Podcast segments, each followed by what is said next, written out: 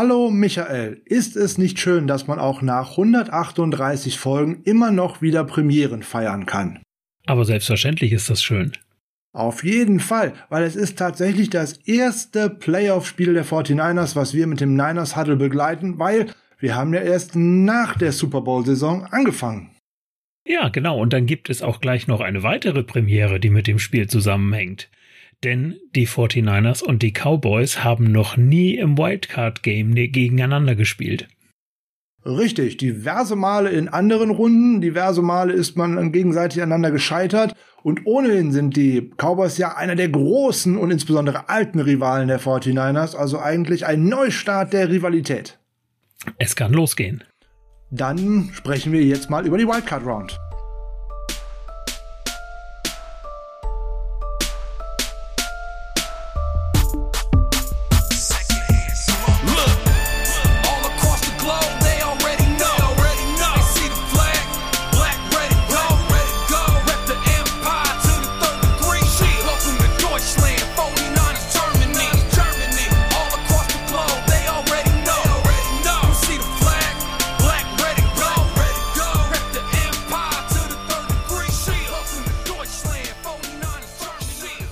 Es ist Freitag, Freitag der 14. Januar 2022 und freitags ist Niner Saddle Upfront Zeit.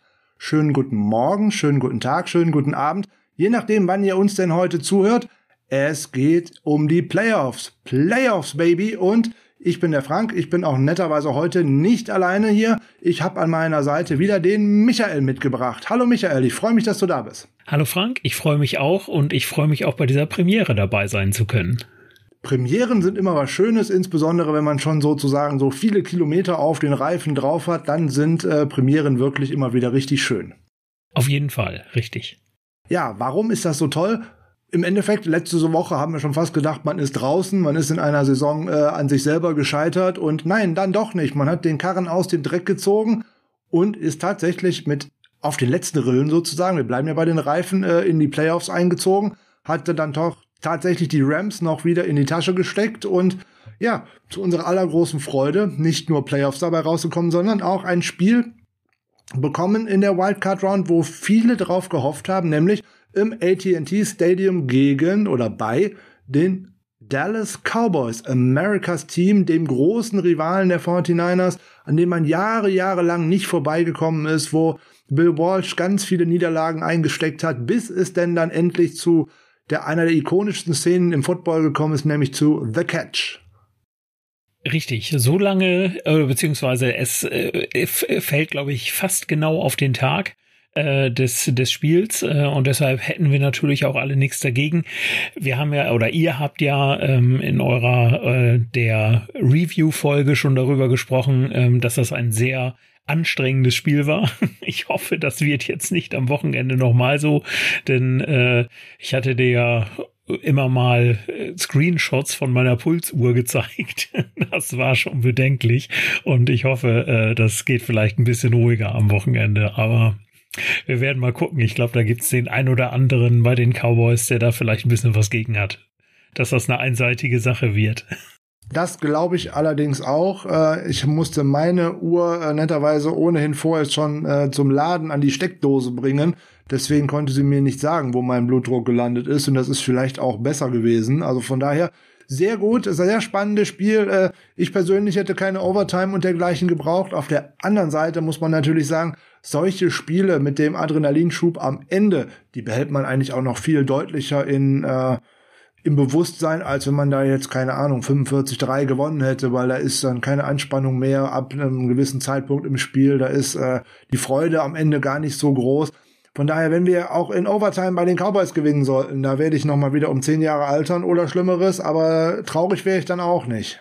Nein, ich würde es natürlich auch äh, sofort mitnehmen, überhaupt gar keine Frage. Und es gibt dem Team ja auch Motivation und ich glaube, was dem Team dann so motiv auch Motivation gibt, äh, du hast es ja auch am Dienstag in der Folge schon angesprochen, äh, wenn dann ein Sean McVay in der, im zweiten Viertel zu seinem Team in die Endzone läuft, um da einen Touchdown zu äh, feiern und am Ende oder ab dem Zeitpunkt ähm, machen die 49ers 27 zu 7 Punkte Ja, dann ist das schon mal eine, eine krasse Leistung und ich glaube, dass das auch dieses Team einfach motiviert hat. Ähm, und ich hoffe und aber ich gehe auch davon aus, dass sie diese Motivation in das Spiel gegen die Cowboys dann mit rüberbringen können. Das hoffe ich auch. Spiel gegen die Cowboys blicken wir in kurzen Momenten drauf. Schauen wir doch noch einmal kurz, was unter der Woche bei den 49ers so passiert ist. Eine schöne Auszeichnung hat äh, unser Kicker, Panther, Schrägstrich, Alleskönner bekommen. Robbie Gold ist der NFC Special Teams Player of the Week geworden. Vollkommen verdient äh, aus meiner Sicht. Schließlich nur nicht nur das Game-Winning Field Goal, sondern er war perfekt sozusagen von seinen Punkten aus, an denen er gekickt hat. Die beiden Punts waren äh, fast besser als das, was Mitch Wisnowski uns in den letzten acht bis zehn Wochen äh, so dargeboten hat. Und ähm, es scheint auch kein, keine große Auswirkung gehabt zu haben, dass äh, Wisnowski nicht als Holder in den Kicking Units dabei war. Das hat Kyle Juszczyk dann auch noch eben nebenbei übernommen und das Team scheint ja keinen großen, ähm, keine große Angst gehabt zu haben, dass da was schiefgehen konnte, weil man hat das ja immer alles hingenommen. Man hat nicht auf die Idee gekommen, einen vierten Versuch da auszuspielen, sondern immer gesagt, Kick nehmen wir. Ja, genau. Also man hat ja mit Kyle Juszczyk eigentlich jemanden, der alles kann. Und äh, ich glaube, wenn du den fragen würdest, würde der im Zweifel auch noch Nose Tackle spielen. Also äh, habe ich äh, keine Zweifel, dass er das auch noch ganz vernünftig machen würde. Und äh, als Holder würde ich sagen, hat er sich bewiesen am Wochenende. Ja, das mit dem Nose Tackle, da bin ich mir nicht so sicher, weil ihm da bestimmt mal so runde 60 Kilo oder irgendwas fehlen, um da alleine äh, den ganzen Stand zu halten, was da auf ihn zukommen könnte. Aber gut, ähm, das mag ruhig sein. So kleinere Hunde gehen auch gerne mal größere Hunde an, weil sie ein bisschen größenwahnsinnig sind. Und äh, in dem Sinne könnte das da auch hinhauen, ja. Möglich ist alles bei ihm. Für den guten äh, Robbie Gold, er ist ja auch schon ein bisschen länger in der Liga, ist es bereits die zehnte Auszeichnung zum Special Teams Player of the Week. Die ersten drei waren noch mit Chicago und der Rest dann jetzt mit uns. Also von daher, der wird im Alter tatsächlich besser wie ein guter Wein und äh, zumindest wird er nicht schlechter. Den haben wir ja auch noch äh, zwei oder drei Jahre jetzt, äh, ich will nicht sagen an der Backe, sondern unter Vertrag. Der wird uns wahrscheinlich noch das ein oder andere Field Goal bescheren, über das wir uns freuen können. Vollkommen richtig. Da können wir eigentlich fast direkt einen Bogen schlagen, weil auch von den äh, Cowboys ist mal wieder einer ausgezeichnet worden. In dem Falle war es nämlich äh, Dak Prescott. Der hat nämlich letzte Woche gegen die Philadelphia Eagles in einem Spiel, wo es für die Cowboys um gar nicht mehr so viel ging, mal eben knapp 300 Yards und fünf Touchdowns hingezaubert. Gut, die Eagles haben ein paar Spieler mehr geschont, weil für die war es eigentlich relativ egal, was da bei dem Spiel rauskommt. Trotzdem muss man äh, das Ganze auch erstmal so auf die Reihe bekommen. Und damit hat der Gute jetzt tatsächlich schon sechs Auszeichnungen dazu bekommen. Er ist dann beileibe nicht so lange in der Liga wie jetzt ein Robbie Gold. Und intern in der Cowboys-Hitliste sozusagen liegt er direkt gleich auf mit Pro Football Hall of Famer Troy Aikman. Und der hat immerhin drei Super Bowls gewonnen. Ja, ähm, das wäre ja auch durchaus was, was man vielleicht äh, Dak Prescott mal wünschen würde im Laufe seiner Karriere, aber noch nicht in dieser Saison. äh, ja, genau. Vor allem den äh, Dallas Cowboys ähm, wünsche ich überhaupt nichts. Also das kommt gar nicht in die Tüte. Also äh, quasi Erzfeind. Also bitte. Äh, die Jüngeren ich habe ja nicht gesagt, dass er den Titel mit den Cowboys holt. Achso, ähm, ja, die Jüngeren nehmen ja immer lustigerweise nur die Seahawks so als größten äh, Rivalen da was ich persönlich überhaupt nicht so sehe. Da wären äh, die Los Angeles Rams und dann eben insbesondere die Dallas Cowboys eigentlich in der Rangliste äh, deutlich weiter oben. Ja, Bogenschlag äh, zurück zu den News äh, von dieser Woche. Äh, Diomando Lenoir ist dann als letzter von den äh, gefühlt sieben Millionen Defensive Backs von der Reserve Covid-19-Liste letzte Woche äh, zurückgekehrt. Hm, ja, der Großteil von ihnen hat ja auch schon gespielt bei den Rams, außer äh, K1 Williams, der, den scheint das ein bisschen mehr mitgenommen zu haben und dem haben die Trainingseinheiten gefehlt. Gut, der hat ja auch die Wochen davor immer mal wieder hier und da ausgesetzt, also der war einfach noch nicht äh, fit genug, aber der war ja auch schon im Training wieder mit dabei und dann sieht das dabei so bei ganz gut aus. Die 49ers mussten wieder drei Jungs auf die Reserve Covid-19-List setzen, aber diesmal handelt es sich um Practice Squad-Spieler. Ja, das ist äh, der gute Luke Barco, der Cornerback. Das, äh, ja, das kann man, glaube ich, mal so gerade verschmerzen, dass der nicht dabei ist. Und äh, Tyler Bray war dann auch noch netterweise dabei. Aber den haben die 49ers ja auch noch gestern direkt entlassen. Also von daher ist es auch nicht ganz so äh, dramatisch. Nehmen wir alles mal so hin. Ähm, es gab keine weiteren Fälle, nachdem die Jungs am Dienstag da drauf gesetzt worden sind. Also gehen wir davon aus, dass da nicht weitere Spieler folgen werden. Was ja sehr wünschenswert wäre, weil zusätzlich zu dem Nervenkitzel des Spiels muss man dann auch in den Tagen davor nicht unbedingt noch den Nervenkitzel haben, wer darf denn jetzt ein spielen oder wer kann denn jetzt ein spielen und wer nicht. Genau. Apropos Rückkehrer. Jawohl, die 49ers mussten am Dienstag handeln. Entweder man aktiviert Trey Sermon, unseren Running Back, von der Injured Reserve List oder seine Saison ist beendet, weil am Dienstag endete das 21-tägige Practice äh, Window für ihn. Was haben sie gemacht? Sie haben ihn auf den aktiven Roster zurückgebracht, also eine weitere Option mehr für äh, das Backfield.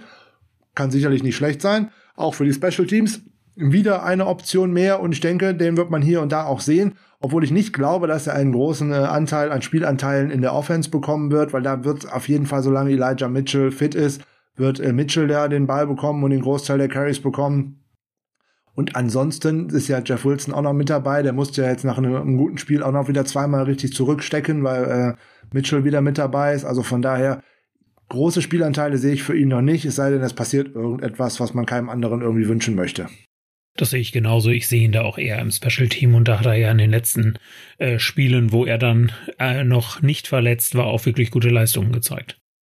Jawohl, dann vielleicht äh, sprechen wir über einen Spieler, der noch zurückkehren könnte.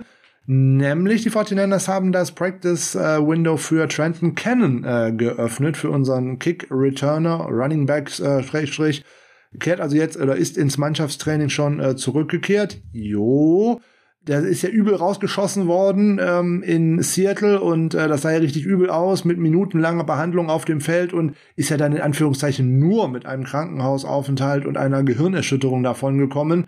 Da haben die 49ers, glaube ich, auch genau richtig gehandelt und ihn erstmal drei Wochen aus der ganzen Nummer rausgenommen. Ja, vollkommen richtige Entscheidung. Also als man das gesehen hatte, auch wie der äh, Rettungswagen da direkt auf dem Spielfeld stand, da hat man sich ja schon gedacht, da ist sonst was passiert. Und ähm, ja, da kann man wirklich glücklich sein, dass das so glimpflich ausgegangen ist. So, und was haben wir noch? Wir haben einen weiteren Panther kennengelernt. Wir haben einen neuen Panther auf der Practice Squad, Ryan Winslow. Wieder mal so eine total interessante Karriere. Äh, schon dreimal durch Amerika durchgereist, äh, trotzdem erst sechs NFL-Spiele. Ein hat lustigerweise mehr Einsätze in der Alliance of American Football bevor sie eingestellt worden ist. Ähm, gut, warum ist er auf dem Practice Squad? Ja, der gute Mitch Wischnowski ist ja am kommenden, am letzten Wochenende raus. Er wollte einen Tackle setzen, den relativ tief angesetzt. Der Returner hat gedacht, ich setze ihn noch mal ein bisschen tiefer an und hat den guten aus dem Leben geschossen, nämlich Gehirnerschütterung. Hm, schauen wir mal, ob der das Concussion-Protokoll äh, tatsächlich verlässt. Falls nicht, muss Robbie Gold vielleicht nicht alles machen, dann steht Ryan Winslow jetzt bereit. Ja, genau, da wäre dann Ersatz da. Und ich glaube, diese Situation ähm, mit mit Wischnowski, ich muss mir mal ein bisschen Mühe geben bei dem Namen, äh, an, am M und am W liegt. Ähm, ich glaube, das hat, muss man sich immer ein bisschen vor Augen führen, diesen Tackle, den er da gesetzt hat mit der einhergehenden Verletzung, weil ich kann mich noch dran erinnern, äh, sein erstes Jahr. Ähm, da hat er mal, glaube ich, in der in der Preseason war es äh, auch so ein so ein Tackle da hinten im, äh, naja, im Backfield nicht, aber er hat auf jeden Fall einen ordentlichen Tackle gemacht und dafür wurde er gefeiert. Aber wir haben jetzt gesehen, ja, dass so ein Panther halt nicht gerade derjenige ist, der überall voller Muskelmasse ist, der noch so ein bisschen was absorbieren kann. Und das sollte er doch aus meiner Sicht besser sein lassen. Das Problem bei dem Panther, wenn der tatsächlich den Tackle in einem Special Team setzen muss, ist, dass da zehn andere mindestens einen Fehler gemacht haben. Wenn es dann zu einer Verletzung des Panthers kommt, ist das besonders schlimm, weil da gibt es keinen zweiten, da gibt es kein Backup für. Nicht mal im aktiven Kader, sondern gar nicht im Kader. Und dann musst du immer hoffen, dass das irgendwer anders noch mitmachen kann. Und wenn der dann auch noch deine Kickoffs eigentlich schießt, weil das dein Kicker gar nicht macht, das bringt immer so Implikationen mit. Dann ist der nachher noch Holder in den Special Teams und weiß der Geier irgendetwas.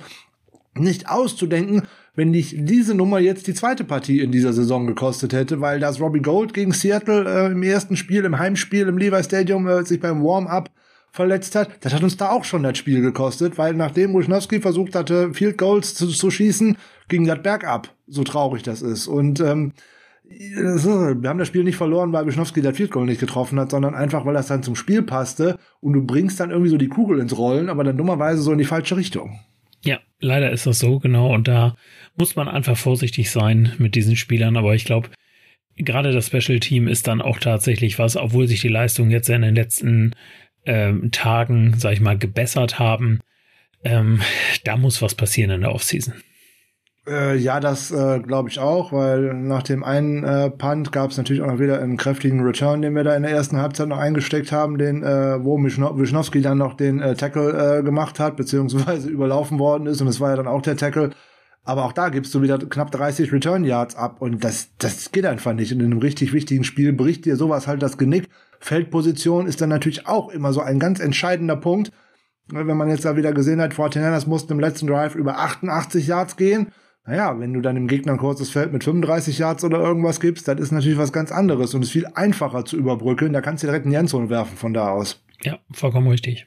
Jo, äh, dann noch irgendwie Roster-Move dabei von der ähm, Injured Reserve List der Practice Squad kommt Linebacker Doug Middleton zurück. Okay, ihr habt okay, den Namen mal gehört. Danke. Weiter. Etwas noch viel Spannenderes eigentlich. Äh, Interviewanfragen. Ähm, genug andere Teams sind ja tatsächlich schon, äh, also 14 sind ja jetzt in der Postseason noch äh, vertreten, aber genug andere Teams haben sich ja unter der Woche nicht nur von ihren Head Coaches und damit eigentlich immer dem ganzen Coaching-Staff äh, getrennt, sondern auch der ein oder andere General Manager ist gegangen worden, beziehungsweise in den Vorruhestand sozusagen gebeten worden, je nachdem, wie man das jetzt äh, freundlich oder weniger freundlich formulieren möchte, gefeuert worden. Und die suchen natürlich alle Nachfolger. Und das Problem immer bei so halbwegs erfolgreichen Teams oder auch bei richtig erfolgreichen Teams ist immer, da wird immer geguckt, wen könnte man denn da aus so einem Staff abwerben? Ja, und da sind bei den 49ers direkt wieder so ein paar interessante Kandidaten dabei. Unter anderem interessieren sich wohl die Miami Dolphins für unseren Offensive Coordinator, für Mike McDaniel. Interessanterweise soll er sogar dort für ein Head Coach Interview angefragt worden sein. Da glaube ich allerdings, da brauchen wir uns wenig Sorgen zu machen. Da kann er aus meiner Sicht kein Frontrunner sein. Nein, das denke ich auch. Da gibt's äh, andere Alternativen und es wäre ja für uns auch wirklich wünschenswert, äh, wenn er da bleiben würde. Ich glaube, dass Kai Shanahan da auch schon ähm, versucht, äh, möglichst viel zu tun, äh, dass das nicht passieren wird. Also bei den Dolphins stehen unter anderem auf der Interviewliste ähm, der Offensive Coordinator Brian Dable von den Buffalo Bills, äh, Kellen Moore von den äh, Dallas Cowboys, auch Offensive Coordinator plus zwei Defensive Coordinators, die auch schon mal Head Coach waren, nämlich Vance Joseph von den Cardinals und lustigerweise Dan Quinn von den Cowboys. ja. Ähm, ich kann mir nicht vorstellen, dass man dann tatsächlich dort einen äh, Head Coach macht, holt, der zum einen schon so jung ist, der ein Jahr bis jetzt nur Coordinator äh, gewesen ist in der NFL und vor allem, der noch nirgendwo Plays gecallt hat. Außer im Senior Bowl vor vier Jahren. Also von daher, ich glaube nicht, dass das die Erfahrung ist, die man sich dort wünscht, um dort das Ruder rumzureißen. Etwas anderes könnte sein, wenn man dort einen äh, defensive-minded Head Coach holt, der dann einen Offensive Coordinator installieren möchte, der da auch Plays callt. Das wäre ja für ihn ein Fortschritt sozusagen. Da müsste man dann schauen, wie äh, die 49ers darauf reagieren, beziehungsweise ob man ihnen äh, noch irgendeinen Titel gibt oder mehr Gehalt gibt oder welche Möglichkeiten auch immer dann da sind, um einen äh, Coach äh, dann bei sich halten zu können. Ja, das glaube ich auch. Also ähm, ich, ich kann mir vorstellen, gerade aufgrund dieser fehlenden äh, Play-Calling-Erfahrung, dass das dann wahrscheinlich schon der Grund sein wird zu sagen, ja, wir, wir lassen es jetzt sein für Miami. Gerade weil man in Miami ja nun auch nicht gerade den Rebuild plant, muss man sozusagen. Also da äh, ist jetzt ja nicht die Absicht, äh, wir üben jetzt einfach mal was Neues ein über zwei Jahre und dann greifen wir richtig an, sondern da will man ja mit den ganzen Draftpicks, die man da jetzt äh, dann auch hat äh, in, in diesem Jahr, äh, will man da ja auch ein bisschen was äh, dann dazu holen, um dann auch schon, sagen wir, diese Winning Streak dann jetzt vielleicht auch in der nächsten Saison einfach fortzusetzen, die sie jetzt am Ende der Saison hatten. Das könnte ich mir auch vorstellen. Also ich glaube, Mike McDaniel ist ein Longshot bei diesen Dingen, wo er das bekommen könnte. Ähm, viel wahrscheinlicher erscheint mir äh, ein Abgang von einem der beiden Angefragten aus unserem Front Office oder wenn es ganz schlimm läuft, sogar beide. Insbesondere um Adam Peters habe ich ein bisschen Angst. Der ist ja seit dieser Saison unser Assistant General Manager. Seit 2017 bei den 49ers, äh, gekommen äh, mit äh, John Lynch, genau wie äh, Ron Cartoon, der ist dann nämlich auch gekommen. Der ist der Director of Player Personal bei den äh, 49ers und die sind auch angefragt worden, nämlich beide von den New York Giants und die Chicago Bears haben nur äh, Rand Cartoon angefragt. Ja, also gerade um Peters äh, würde es mir sehr, sehr leid tun. Zum einen, weil das ein sehr sympathischer Vogel ist und auf der anderen Seite hat er ein unheimlich gutes Auge fürs College, Scouting und ähm, der gehört einfach an die Seite von äh, John Lynch. Das ist immer so ein bisschen der Fluch der guten Tat. Ähm, jetzt haben einige 49ers-Fans auch immer mal gerne über die letzten Drafts äh, gemeckert. Aber diese Interviews zeigen eigentlich immer, welche gute Arbeit doch tatsächlich da gemacht worden ist, weil hätte man alle Drafts, wie der ein oder andere vermeintlich immer gerne sagt, in den Sand gesetzt, wären diese Jungs nämlich äh, nicht begehrt bei anderen. Mhm. Ja, gebe ich dir recht.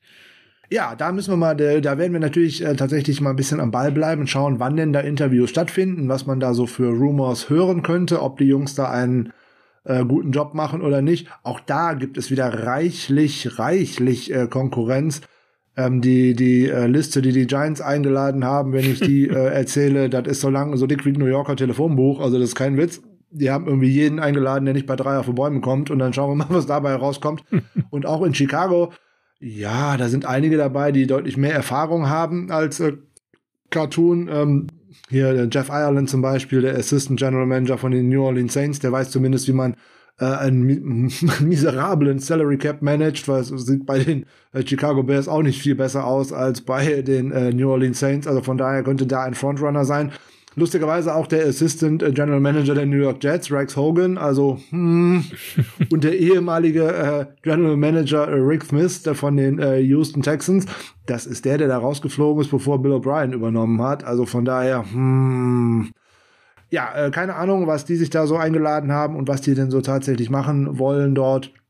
Äh, ich hoffe, dass uns beide erhalten bleiben, weil die aus meiner Sicht einen sehr, sehr guten Job machen und äh, ja, wie gesagt, das ist so ein bisschen der Fluch der guten Tat, ist sowohl äh, aus dem äh, Coaching-Staff, wenn man da sinnvolle Ansätze sieht, dann möchten viele, viele andere Teams genau diese Ansätze nämlich eigentlich haben, also im Endeffekt auch das Playbook und äh, den Offense-Deal von äh, Kyle Shanahan haben. Ich denke, was da auch äh, Mike McDaniel jetzt vielleicht nicht unbedingt zugute kommen sollte, ist die Saison der New York Jets. Weil dort hat man direkt versucht, auch eine Shanahan-Offense zu installieren und da hat man direkt gesehen, welche Schwierigkeiten man da auch dort mit einem äh, Lafleur, mit dem First-Time-Playcaller hat, weil diese Offense ist alles nur nicht rund gelaufen und man hatte auch lange, lange Zeit keinerlei Struktur gesehen. Ich denke, das könnte den einen oder anderen auch schon wieder abgeschreckt haben. Ja, da bin ich, äh, bin ich ganz bei dir und ich habe eben gerade gelesen, dass in Houston jetzt auch der Head Coach Job wieder frei ist. Ach, haben also, Sie Kali tatsächlich ja, entlassen? Genau, richtig. Also da wird jetzt auch äh, noch jemand gesucht. Und ja, wie du es schon sagst, das ist die Liga, wenn du als äh, äh, äh Head Coach vielleicht nicht unbedingt, aber wenn du als Koordinator äh, in deinem Team eine gute Leistung zeigst, dann ja, wirst du da häufig weggeholt mit interessanten Angeboten. Und klar, so funktioniert die Liga. Ne? So ist ja auch äh, Kyle Shanahan dann zu den 49ers gekommen. Das muss man natürlich auch mal sehen und das ist der Lauf der Dinge und ähm, ja, also ich ich sag's mal so, den das was ich immer als positives werte ist, dass Kyle Shanahan der Playcaller ist und ähm, dass uns das halt nicht verloren geht. Ne, das ist äh, anders, wenn wir jetzt in den defensive-minded Head Coach hätten und wir würden einen guten Offensive Playcaller haben und der würde uns dann weggenommen werden. Das kann dann für die Offense schon wirklich Nachteile bringen, aber ich glaube, dass das ist kein Problem für uns. Äh, Kai Shanahan wird uns da erhalten bleiben und deshalb bin ich da weiter noch guter Dinge. Ich würde mir allerdings auch wünschen, dass der Coaching-Staff so erhalten bleibt, wie ähm, er aktuell ist. Warten wir es ab. Ja, das mit dem Erhaltenbleiben ist äh, das eine und das andere ist das gute Auge für aufstrebende junge Talente, ja. auch im äh, Coaching-Bereich. Und da hat Kyle Shanahan in den letzten Jahren nicht nur bei uns, sondern auch schon vor der Zeit bei den 49ers eigentlich ein sehr, sehr gutes Händchen gehabt. Wenn man in die Liga hineinschaut, gibt es ja doch schon mehr als einen Head Coach, der seinem Coaching-Tree tatsächlich ähm, entsprungen ist. Wir reden hier von äh, Sean McVay, wir reden hier von äh, Lafleur bei den Packers und wir reden hier von Robert Saleh im Endeffekt auch bei den New York Jets und eben der auch der Offensive Coordinator, der da mit bei ist, entstammt ja äh, auch der nächste Lafleur, entstammt ja dann auch tatsächlich auch diesen Coaching Tree. Also von daher, da sind schon einige dabei, die als ähm, tatsächlich mal als Assistant Coaches bei Kyle Shanahan angefangen haben und wie ich mit Andreas ja auch die Woche mal äh, besprochen habe, auch erstmal auf der anderen Seite des Balls angefangen haben, auf dem sie dann eigentlich coachen, um überhaupt mal zu verstehen, was passiert denn auf der defensiven Seite des Balls. was möchte denn so ein Defensive Coordinator eigentlich machen, um meine Offense aufzuhalten? Und wenn man genau das Ganze mal verstanden hat, dann sieht das schon ein bisschen anders aus. Und ich denke, das sieht man auch oftmals, warum sich gerade, warum man sich gerade bestimmte Spieler und bestimmte Nahtstellen immer wieder aussucht, um die zu attackieren. Und vor der Saison haben wir ja einige neue äh, Assistant Head Coaches gehabt. Und da waren ein paar sehr spannende Namen mit dabei. Ich denke, dass Kyle Shanahan dafür den Nachwuchs auch schon gesorgt hat. Ja, das äh, hat er ja auch schon gezeigt, äh, dass er das so so macht und ja, nur so ist es der richtige Weg und wenn er die Spieler oder die Trainer dann auch noch an diese Art und Weise an das Coaching heranführt, wie er das macht, dann ist das natürlich zukunftsweisend und äh, hilft natürlich auch dem Team überhaupt gar keine Frage. Prima. Das würde ich sagen, das war das der Abschluss vom News-Blog. Und wir gucken mal ein bisschen in Richtung Injury Report, obwohl der jetzt am heutigen Donnerstag, wo wir aufnehmen, auch noch wieder nicht so aussagekräftig ist. Aber er sieht nicht ganz so schlimm aus wie letzte Woche. Da war ja erstmal noch die halbe äh, Covid äh, Reserve 19 List voll mit Spielern der 49ers. Das haben wir diese Woche schon mal nicht. Und ähm, wir könnten jetzt direkt mal sagen, jawohl, wir hatten reichlich Spieler, die am Mittwoch nicht trainiert haben. Aber das sind unter anderem jetzt Nick Bosa, ähm, Alex Mack und auch äh, George Kittle. Die hatten alle so einen Veteran Rest Day im Endeffekt einmal durchschnaufen und die werden am heutigen Donnerstag sicherlich schon wieder auf dem Training, Trainingsplatz stehen. Und ansonsten hatten wir ganz, ganz viele Spieler, die äh, limitiert ähm, trainiert haben, was bei dem einen oder anderen ein gutes Zeichen ist, bei dem einen oder anderen ein schlechtes Zeichen ist. Aber im Endeffekt sprechen müssten wir über Trent Williams. Ja, das werden wir definitiv müssen, denn der hat auch nicht mit trainiert. Normalerweise würde, würden wir jetzt sagen, das ist der äh, Veteran Rest Day. Zumindest war das die letzten Wochen immer so, aber seit letzter Woche können wir das leider nicht mehr sagen. Ähm, er hat diese Ellenbogenverletzung, die ja dazu geführt hat, dass er gegen die Rams auch schon nicht gespielt hat. Ähm, ich habe jetzt eben gerade noch bei Twitter gelesen, dass er halt sagt, er wird wohl spielen können.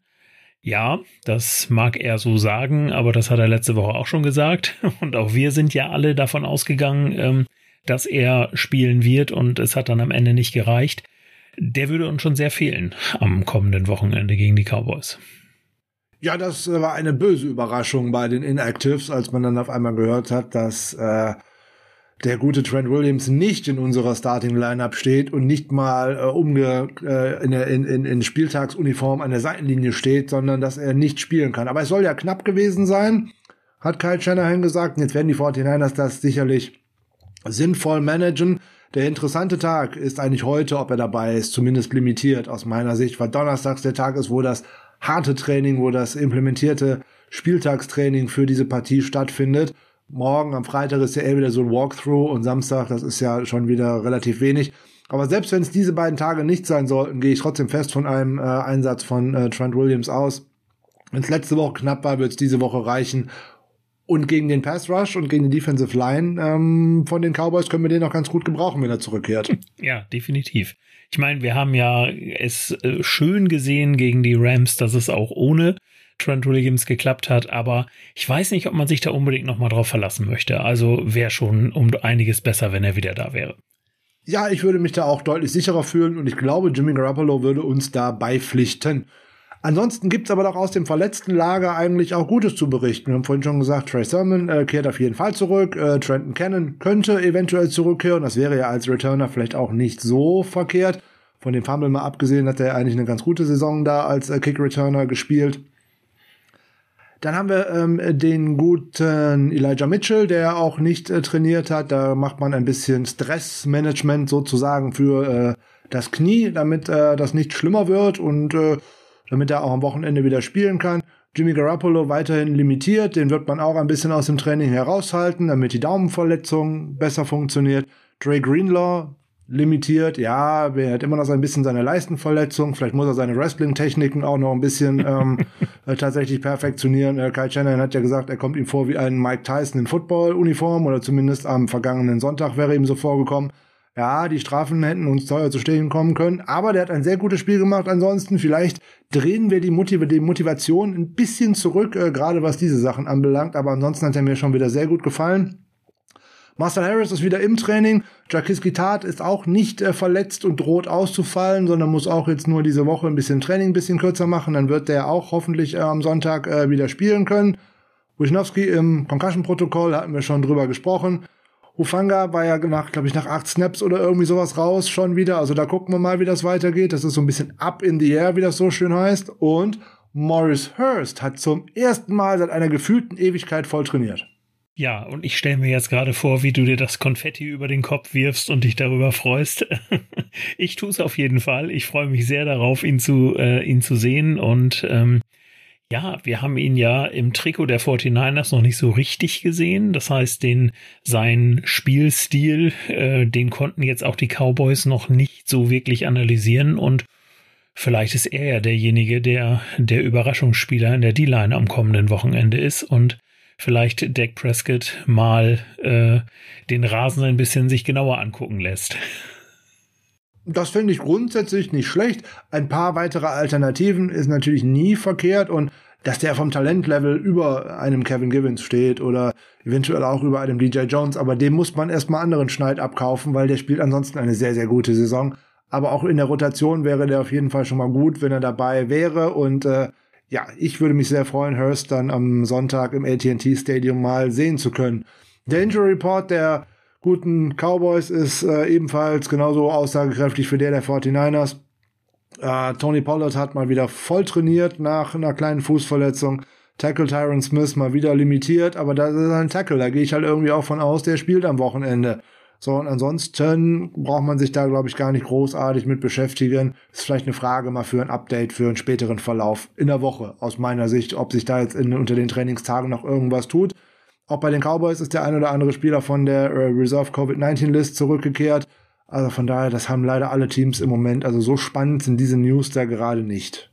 Ja, das finde ich auch. Äh, und gerade, weil du es gerade ansprichst, so ein Update kurz vorm Spiel ist ja vielleicht auch nochmal ganz interessant, äh, was die Verletzungen angeht. Und das ist auch definitiv ganz interessant, aber dazu später am Ende der Folge vielleicht nochmal mehr. Ja, wollen wir jetzt auf den aktuellen Head-to-Head-Vergleich schauen oder wollen wir erstmal einen kurzen Blick, nur einen kurzen, weil sonst könnten wir da stundenlang drüber reden, über die Geschichte der beiden Teams gegeneinander sprechen? Ich würde sagen, wir machen da einen kurzen Blick und wenn du erlaubst, fange ich da direkt an. Bitte. Weil das nämlich ein sehr, sehr wichtiges Spiel ähm, ist, weil nämlich mit dem Sieg am Wochenende das Super Bowl-Ticket schon so gut wie gelöst ist weil äh, der Gewinner der letzten vier Matchups, 49ers gegen Cowboys, ist auch immer in den Super Bowl eingezogen. Ja, okay. also würde ich sagen, ein Win am Wochenende und dann sehen wir uns im Finale wieder im Super Bowl. Okay, ähm, unterschreibe ich sofort. Müssen wir halt nur ein Spiel gewinnen und dann wissen wir schon, wir kommen in den Super Bowl. Finde ich nicht schlecht, das gefällt mir sehr gut. Es gab bis jetzt in der Regular Season äh, 37 Spiele der beiden Teams gegeneinander. In der All-Time äh, Series führen leider die Cowboys mit 19 Siegen. 17 Siege für die 49ers, ein, Unen ein Unentschieden. Ja, hm. und dann kommt die Postseason dazu. Da gab es sieben Spiele gegeneinander. Oh, die Cowboys führen 5 zu 2. Ja, das wird sich alles ändern. Äh, das finde ich total gut, das wird sich alles ändern. Ähm, beide großes, eine sehr große Rivalität schon in den äh, 70er Jahren gegeneinander. Die äh, Cowboys haben sich bei den 49ers und insbesondere bei äh, einem gewissen Headcoach namens Walsh nicht so unbedingt beliebt gemacht, dass man eigentlich auch schon bei entschiedenen Spielen gerne nochmal den Spielstand ein wenig nach oben getrieben hat. Ja, ging alles so lange, bis äh, ein gewisser Joe Montana einen gewissen Pass auf einen gewissen Dwight Clark geworfen hat und man dann tatsächlich ähm, NFC Championship Game den ersten Einzug in den Super Bowl geschafft hat aus Sicht der 49ers. Da hatte man nämlich die Dallas Cowboys endlich mal aus dem Weg geräumt und wir wissen, wie das geendet hat. Jawohl, da gab es tatsächlich auch die erste Wins Lombardi Trophy gegen die Cincinnati Bengals im Finale. Hm. Und äh, die sind ja auch ein heißer Kandidat auf der anderen Seite. Die haben zumindest eine Offense, die das schon mal stemmen könnte wer weiß, wo man sich so treffen könnte. Es soll Menschen geben, die sowas schon getippt haben. Ja, ich äh, erinnere mich da dunkel an irgendetwas, ja. Vollkommen richtig. Ja, dann. Das, der Blick in die Geschichte von diesen beiden Teams, der ist wirklich, wirklich interessant. Das muss man mal so sagen. Da gab es so einige äh, Aufeinandertreffen, die doch wirklich erwähnenswert sind. Das ist natürlich nicht nur The Catch, da gibt es natürlich auch noch dieses grandiose Spiel wo ein gewisser Terrell Owens mal im AT&T Stadium einen Touchdown gefangen hat und dann mit dem Ball über das halbe Spielfeld gelaufen ist, um in der Mitte auf dem Dallas Cowboy Stern zu feiern, wo er dann von einem Cowboys Gegenspieler runtergetackelt worden ist und solche Sachen. Also da die beiden Teams mögen sich nicht so, so wirklich, die Fanbases mögen sich nicht so wirklich. Und die Jungs, äh, da die in Arlington gern dieses Stadion besuchen, die haben schon echt Angst, dass ihr Stadion ähnlich aussehen könnte wie das der Rams, nämlich rot und gold. Das wäre ein Traum und das war wirklich schon äh, echt der Wahnsinn, als man diese Bilder da gesehen hat. Und es tauchen ja immer mittlerweile immer noch viel, viel mehr Bilder auf, so von Leuten, die im Stadion waren, die dann irgendwie Plätze ganz oben hatten und dann mal ein Foto gemacht haben und man sich im Grunde gedacht hat, naja, wenn die Sitze jetzt auch noch rot wären, dann wäre es halt fast das Levi Stadium. Also äh, echt klasse, ja. Ja, die äh, Cowboys Nation hat ja über Twitter und auch über Instagram schon aufgerufen, don't sell tickets to 49ers Fans. Also die müssen ja wirklich schon Angst haben. Aber sie denken vielleicht an das letzte Spiel, was es im AT&T Stadium gegeneinander gegeben hat. Nein, es ist das vorletzte Spiel, Entschuldigung, aus der Saison 2014. Das war nämlich die Auftaktpartie. Ähm, da war das Stadion ganz schön rot und die 49ers haben da gewonnen mit 28-17. Da sagt der Spielstand gar nicht aus, wie deutlich die Partie eigentlich gewesen ist. Danach muss man allerdings sagen, gab es zwei Partien im Levi Stadium und eins in der letzten Saison im AT&T Jerry's äh, in AT&T Stadium in Jerry World. Ähm, die haben die 49ers allesamt verloren und wir wissen noch, wie das letzte Saison ausgegangen ist. Da hat ein gewisser Andy Dalton an der Center gestanden und das war auch letzte Saison eins der Spiele, die man eigentlich hätte niemals verlieren dürfen.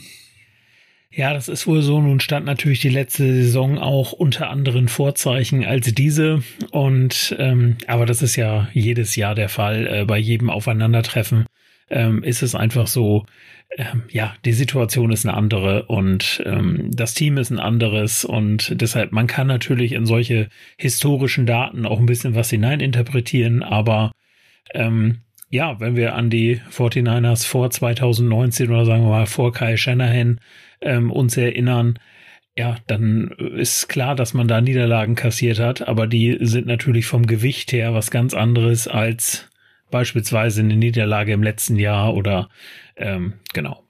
Unser Gegner, die Dallas Cowboys, gehen jetzt am Wochenende gegen uns in ihre 64. Playoff-Begegnung. Das sind die meisten Playoff-Begegnungen in der Geschichte der NFL für ein einzelnes Team. Und ausgerechnet gegen uns haben sie die meisten Spiele davon auch noch gewonnen, nämlich fünf in der, in der äh, Postseason. Wenn man zu Hause gespielt hat im AT&T Stadium, spielt, stehen die Cowboys 3 zu 1 in den Playoffs. Jetzt kann man daraus aber auch schon ablesen. So richtig häufig waren die noch nicht in den Playoffs, seitdem es das AT&T Stadium gibt. Also von daher, Erfolg ist da noch so eine ganz andere äh, Geschichte aus meiner Sicht, äh, wenn sie jetzt gewinnen sollten gegen uns, dann könnten sie äh, die 49ers für die zweitmeisten Heim-Playoff-Wins in der Geschichte der NFL, äh, äh, in der Geschichte der NFL äh, zumindest gleichziehen. Aber das werden sie ja nicht tun, weil da werden wir ja auf jeden Fall gewinnen. Oder? So ist es. Sehr schön, da sind wir uns auf jeden Fall einig. Wir sind optimistisch. Es treffen auf jeden Fall zwei sehr, sehr erfolgreiche Teams aufeinander, denn beide Teams haben fünf Super Bowls gewonnen. Die 49ers waren eher so das Team der 80er, dann waren die Cowboys so das Team der 90er, mehr oder weniger. Troy Aikman, der ja auch das vergangene Spiel der 49ers noch äh, kommentiert hat, hat in den 90ern drei Super Bowls gewonnen. Mit einem gewissen Michael Irvin zum Beispiel und einem gewissen Emmett Smith an seiner Seite. Äh, Dion Sanders war da auch schon mal äh, ein bisschen mit äh, involviert auf beiden Seiten. Also da gab es so einiges oder auch Charles Haley, die auf beiden Seiten schon mal gespielt haben. Ken Norton. Einige große Namen in der Geschichte haben da sich äh, duelliert und äh, die Playoff-Duelle zwischen den Cowboys und den äh, 49ers, gerade mit Steve Young auf der einen und eben Troy Aikman auf der anderen Seite, die waren zum Teil ja schon äh, legendär und auch äh, teilweise echt mit Hass übersät. Ja, das muss man leider so sagen. Und natürlich hat sich die, die NFL da auch so ein bisschen, sei mal, weiterentwickelt, so diese richtigen Feindschaften. Äh, die gibt's natürlich in, in heutiger Sicht dann auch nicht mehr. Und ähm, ich kann es beispielsweise vielleicht äh, ganz wohlwollend berichten. Ähm, ich bin ja mit einem guten Freund damals 2019 zu dem Cardinals-Spiel geflogen. Der ist Cowboys-Fan, hat sich aber mit ins Stadion gesetzt bei den 49ers und hat sich sogar ein Jimmy Garoppolo-Trikot gekauft als Erinnerung. Und das muss man ja mal sehen. Ähm, ja, das geht heutzutage alles, ne? Und äh, gerade in den USA, wenn man sich so diese Rivalitäten dann mal anguckt, ähm, dann kannst du dich halt auch äh, mit einem äh, Trikot der 49ers ins Cowboys-Stadion setzen, ohne da irgendwie, sag mal, böse angegangen zu werden in irgendeiner Art und Weise. Äh, wenn man da an andere, insbesondere europäische Sportarten gibt, da ist das ja alles schon ein bisschen intensiver, was das Ganze angeht. Und die Feindschaften sind da größer. Das finde ich zeichnet diesen Sport äh, halt auch so aus. Und ähm, ja, deswegen freut mich das, freut mich das sehr.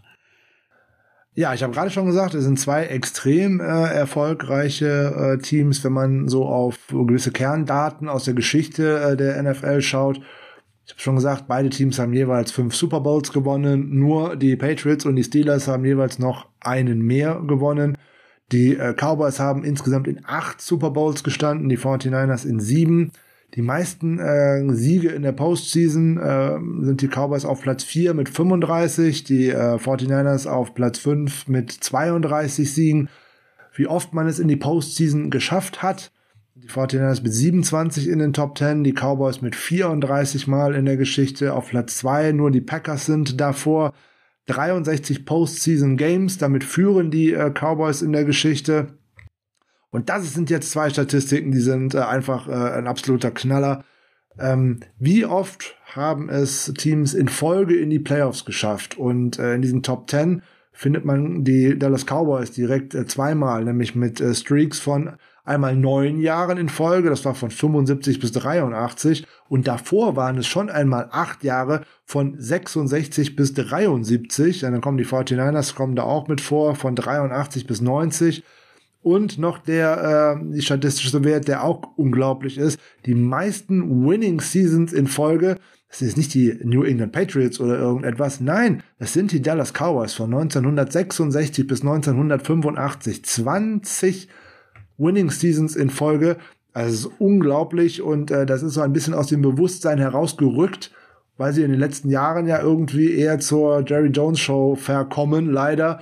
Und ähm, ja, wenn er schlauer wäre, wie andere Owner und eventuell mal der sportlichen Leitung vertrauen würde, aber der sitzt ja, wie man in Hard Knocks äh, beziehungsweise in All or Nothing gesehen hat, in jedem Meeting mit dabei. Das kann einfach nicht gut gehen.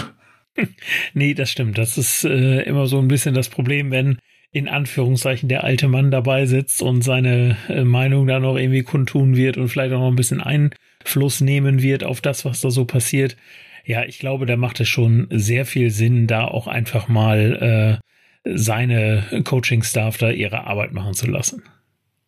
So, das reicht aber doch jetzt mal für den Ausflug in die Geschichte. Schauen wir doch mal auf das Hier und Jetzt, weil das wird uns natürlich auch am Sonntag äh, beschäftigen. Das Hier und Jetzt.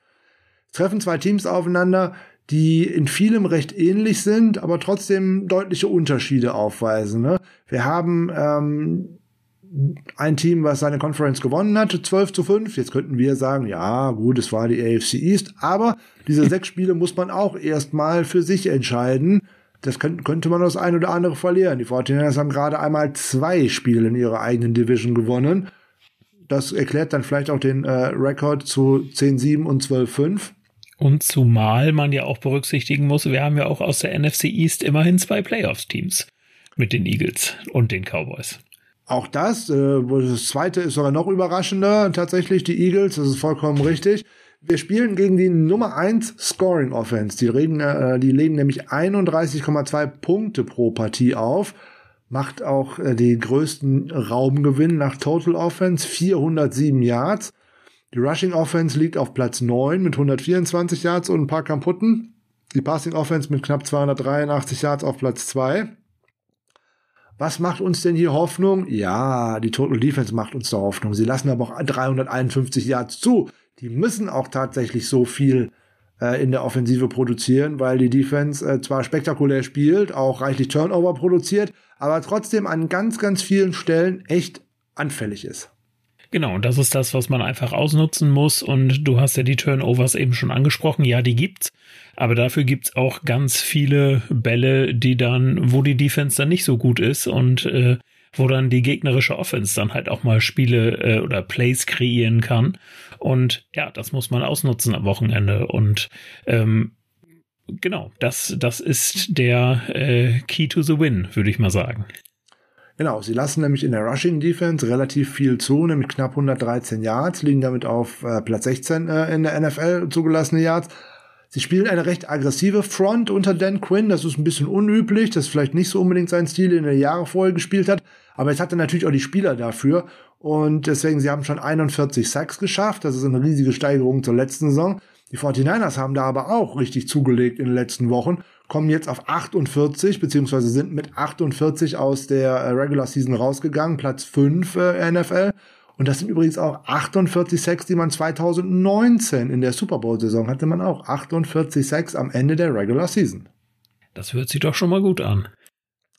Auf jeden Fall. Große Unterschiede ähm, sehen wir auf jeden Fall mal in Interceptions, weil die Cowboys haben sage und schreibe 26 Interceptions gefangen. Trevor Dix, davon alleine 11, sind natürlich mit Abstand die Nummer 1 der NFL.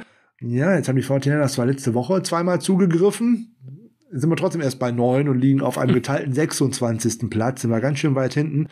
Das ist das eine. Wer so viele Interceptions fängt, der hat natürlich eigentlich auch ein gutes Turnover, Turnover Differential, weil mit plus 14 liegen sie auf einem geteilten ersten Platz. Die 49ers liegen bei minus 4. Man hat sich ein wenig nach oben gearbeitet. Man liegt inzwischen auf einem geteilten 22. Platz. Also hier heißt es tatsächlich Turnover und Ball abgeben verboten am Wochenende. Ja, das äh, ist vollkommen richtig. Das ist ja der Moment, wo wir immer Angst kriegen. und äh, das war ja im, im Spiel gegen die Rams nicht anders. Und da ist es dann ja auch passiert. Und ja, man muss, man muss das einfach in den Griff bekommen, weil äh, wir spielen hier natürlich gegen eine Offense, wo, sag mal, Waffen da sind. Da kommen wir ja gleich noch drauf zu sprechen. Ähm, ja, die nicht zu unterschätzen sind. Und da muss man einfach damit rechnen, dass da Punkte gemacht werden. Und wenn du dann in deinem eigenen Drive den Ball abgibst, dann machst du halt zwangsläufig keine eigenen Punkte. Und das kann dann am Ende echt, echt dramatisch werden. Und deshalb, äh, Adrian hat es in Downset Talk ja auch schon angesprochen, ist eine der wichtigsten Aufgaben äh, an diesem Wochenende, dass die O-Line, Jimmy Garoppolo, die die Line der Cowboys äh, fernhält und dass Jimmy Garoppolo seine, seine Pässe vernünftig loswerden kann. Und wenn er die Zeit hat, dann ähm, und die richtigen Reads hat, dann wollen wir hoffen, dass er dadurch diese Turnover vermeiden kann. So sollte es sein. Jetzt haben wir das eine oder andere Negative gesagt. Kommen wir doch mal mit noch mal ein bisschen positiven Zahlen äh, aus der Ecke heraus. Die 49ers haben seit dem Merger 1970 61,5% aller Playoff-Spiele gewonnen. Hm, das ist schon mal ganz gut. Es geht annähernd zu zwei Dritteln. In den Wildcard Playoff Games hat man zwei Drittel gewonnen, nämlich da war man inzwischen bei sechs Spielen und hat vier gewonnen und zwei verloren. Das hört sich doch grundsätzlich schon mal ganz gut an. Und jetzt kommt noch etwas hinterher, was mir dabei wieder gefällt. Über die letzten drei Spielzeiten haben die 49ers insgesamt 18 Spiele on the road gewonnen, wie der Amerikaner so schön sagt. Das sind die drittmeisten in der NFL. Nur die Kansas City Chiefs und die New Orleans Saints haben jeweils noch ein beziehungsweise zwei Spiele mehr gewonnen. Ja, jetzt muss man nur noch analysieren, ob die 49ers-Fans damals auch schon genauso reiselustig waren, wie sie das am vergangenen Wochenende waren. Und hoffentlich auch am kommenden Wochenende wieder sind. Ja, also das könnte ich mir durchaus äh, ganz gut vorstellen. Ähm, auf der anderen Seite, wenn man sich bei The Numbers mal die Dallas Cowboys anschaut, da kommen auch äh, ganz, ganz äh, fantastische Zahlen heraus, so als für den neutralen Beobachter. Ähm, die haben einen Ligaspitzenwert von 530 Punkten Offense erzielt. Dazu die mit 34 Takeaways äh, die meisten in der Liga. Und es ist das sechste Team seit dem NFL Merger, ähm, also seit 1970, die die Liga in Scoring und Takeaways anführt. Das gab es also noch nicht so oft. Insgesamt nur sechs Teams. Carolina hat es mal geschafft. Green Bay, Washington, Buffalo und Dallas mal 1971 schon mal. Also das ist ganz schön viel. Ja. Irgendwie. Und diese 530 Punkte sind übrigens die zwölf meisten jemals erzielten Punkte in der Geschichte der NFL. Also Hut ab, die Offense hat da ganz schön oft aufgelegt, obwohl da auch das ein oder andere Stotterspiel dabei gewesen ist. Das muss man fairerweise auch sagen. Und gut, 530 Punkte, 18 Spiele darf man natürlich auch, äh, 17 Spiele darf man natürlich auch nicht vergessen. Jetzt in dem neuen 18 Wochen Spielplan. In der letzten Saison hätte man ein Spiel weniger gehabt, ziehe ich 30 Punkte ab, sind es nur noch 500 Punkte. Aber das sind immer noch viele. Ja, richtig. Ja, dann schauen wir doch tatsächlich mal auf das AT&T Stadium, weil das ist natürlich nicht nur ein riesiges Stadion. 80.000 äh, Menschen werden dort am Sonntag höchstwahrscheinlich sein, je nachdem, wie man es umbaut, könnten bis zu 100.000 Menschen hinein. Diverse College- und Bowl-Game haben da jetzt auch gerade erst stattgefunden. Die Dallas Cowboys schaffen dort tatsächlich 390,1 Yards pro Spiel seit 2009. Nämlich in allen Heimspielen. Das ist ganz schön viel. Sie machen 27,3 Punkte im Schnitt zu Hause und 4,65 Yards per Rush, auch seit 2009 und damit ist das die zweithöchste Rushing-Quote zu Hause in diesem Zeitraum, nur hinter den Buffalo Bills. Ja, das ist schon ein bedeutender Wert, das muss man sagen, aber es ist natürlich auch ein Durchschnittswert und ich glaube, am vergangenen Wochenende gegen die ähm, Eagles haben sie relativ viele Yards aufgelegt, sodass ja. sie jetzt so relativ wenig auflegen werden gegen die 49ers und dann immer noch bei ihrem Durchschnitt sein werden. Ja, so grundsätzlich, wenn man sich äh, Metriken äh, der Teams äh, gegeneinander anschaut, ist man nicht so weit voneinander entfernt. Ne, schaut man äh, auf die äh, PFF Team Metrics, Overall liegen die 49ers auf 7, die Cowboys auf 6. Defense sind die Cowboys auf 5, auf, auf 9, die 49ers auf 4. Äh, Offense, 49ers auf 5, Cowboys auf 4. Ja, also da tut man sich jetzt nicht so viel. Die Cowboys laufen deutlich weniger als die 49ers, nämlich nur in 37% der Fälle, während bei den 49ers über 45% sind. Gut, aber das, wir kennen ja die Identität unserer Offense. Umso mehr wir laufen können, umso besser funktioniert das Spiel eigentlich. Wir haben es äh, selbst bei den Rams äh, gesehen. Und was unsere Defense dagegen in den letzten Wochen sehr gut gemacht hat, ist nämlich den Lauf des Gegners zu stoppen. Weil aus meiner Sicht sind die Dallas Cowboys den Los Angeles Rams gar nicht so unähnlich. Nämlich viel äh, Spread Offense, drei Wide Receiver. Aber trotzdem, das Run Game für die ist extrem wichtig, sowohl über Elliott als auch über Pollard. Und wenn die 49ers denen eins davon abklemmen können, nämlich so wie in den letzten Wochen das Run-Game, dann wird auch diese Offense recht eindimensional und dann könnte man zu ähnlichen Erfolgen kommen, wie das in der zweiten Halbzeit gegen Matthew Stafford der Fall gewesen ist. Weil wenn der gute Dak Prescott gezwungen ist, das Spiel alleine zu machen, dann macht er auch Fehler. Ja, definitiv. Wenn man sich da mal äh, den Vergleich mit Jimmy Garoppolo anguckt, ähm, das Passer-Rating bei einer cleanen Pocket, äh, da ist Jimmy Garoppolo bei 103, Dak Prescott bei 111. Aber wenn wir dann unter Under Pressure gucken, dann ist Garoppolo bei 83,9 äh, und Prescott auch nur bei 84,3. Also auch nicht so weit weg, da, da gleichen die beiden sich schon. Und das muss man ja sagen, da hat sich die D-Line ja in den letzten Wochen wirklich sehr, sehr ins Positive dann entwickelt ähm, und schafft es halt immer mehr, diesen Druck zu kreieren. Und jetzt äh, ist das natürlich einer äh, der wichtigen äh, Aspekte dieses Spiels, dass man diesen Druck auf Dak Prescott hinkriegt, weil ja, dann nimmt das Passer-Rating auf einmal schnell ab. Und das ist ja genau das, was man erreichen möchte. So sollte es tatsächlich sein. Wenn man nochmal auf die DVOA-Ratings schaut, also die nochmal die Analytics-Seite ein bisschen betrachtet, da liegen beide Teams auch sehr nah beieinander. Die, äh, äh, wenn man es genau nach dem Gesamt-Overall-Rating schaut, äh, liegen die Cowboys auf Platz 1, die äh, 49ers auf Platz 6, aber man ist relativ nah beieinander. Vergleicht man die Offenses beieinander, 49ers auf 5, Dallas auf 6 ähm, da tut sich gar nicht so viel. Die Defenses, äh, Dallas auf zwei, 49ers auf sieben und so weiter und so weiter. Es ist nicht der große Unterschied, außer bei den Special Teams. Da sind die äh, Cowboys überraschenderweise effektiver und äh, na gut, da ist auch ein Tony Pollard, der da mal Returns äh, läuft und die liegen da auf Platz 6 und die 49ers auch ziemlich abgeschlagen auf Platz 26.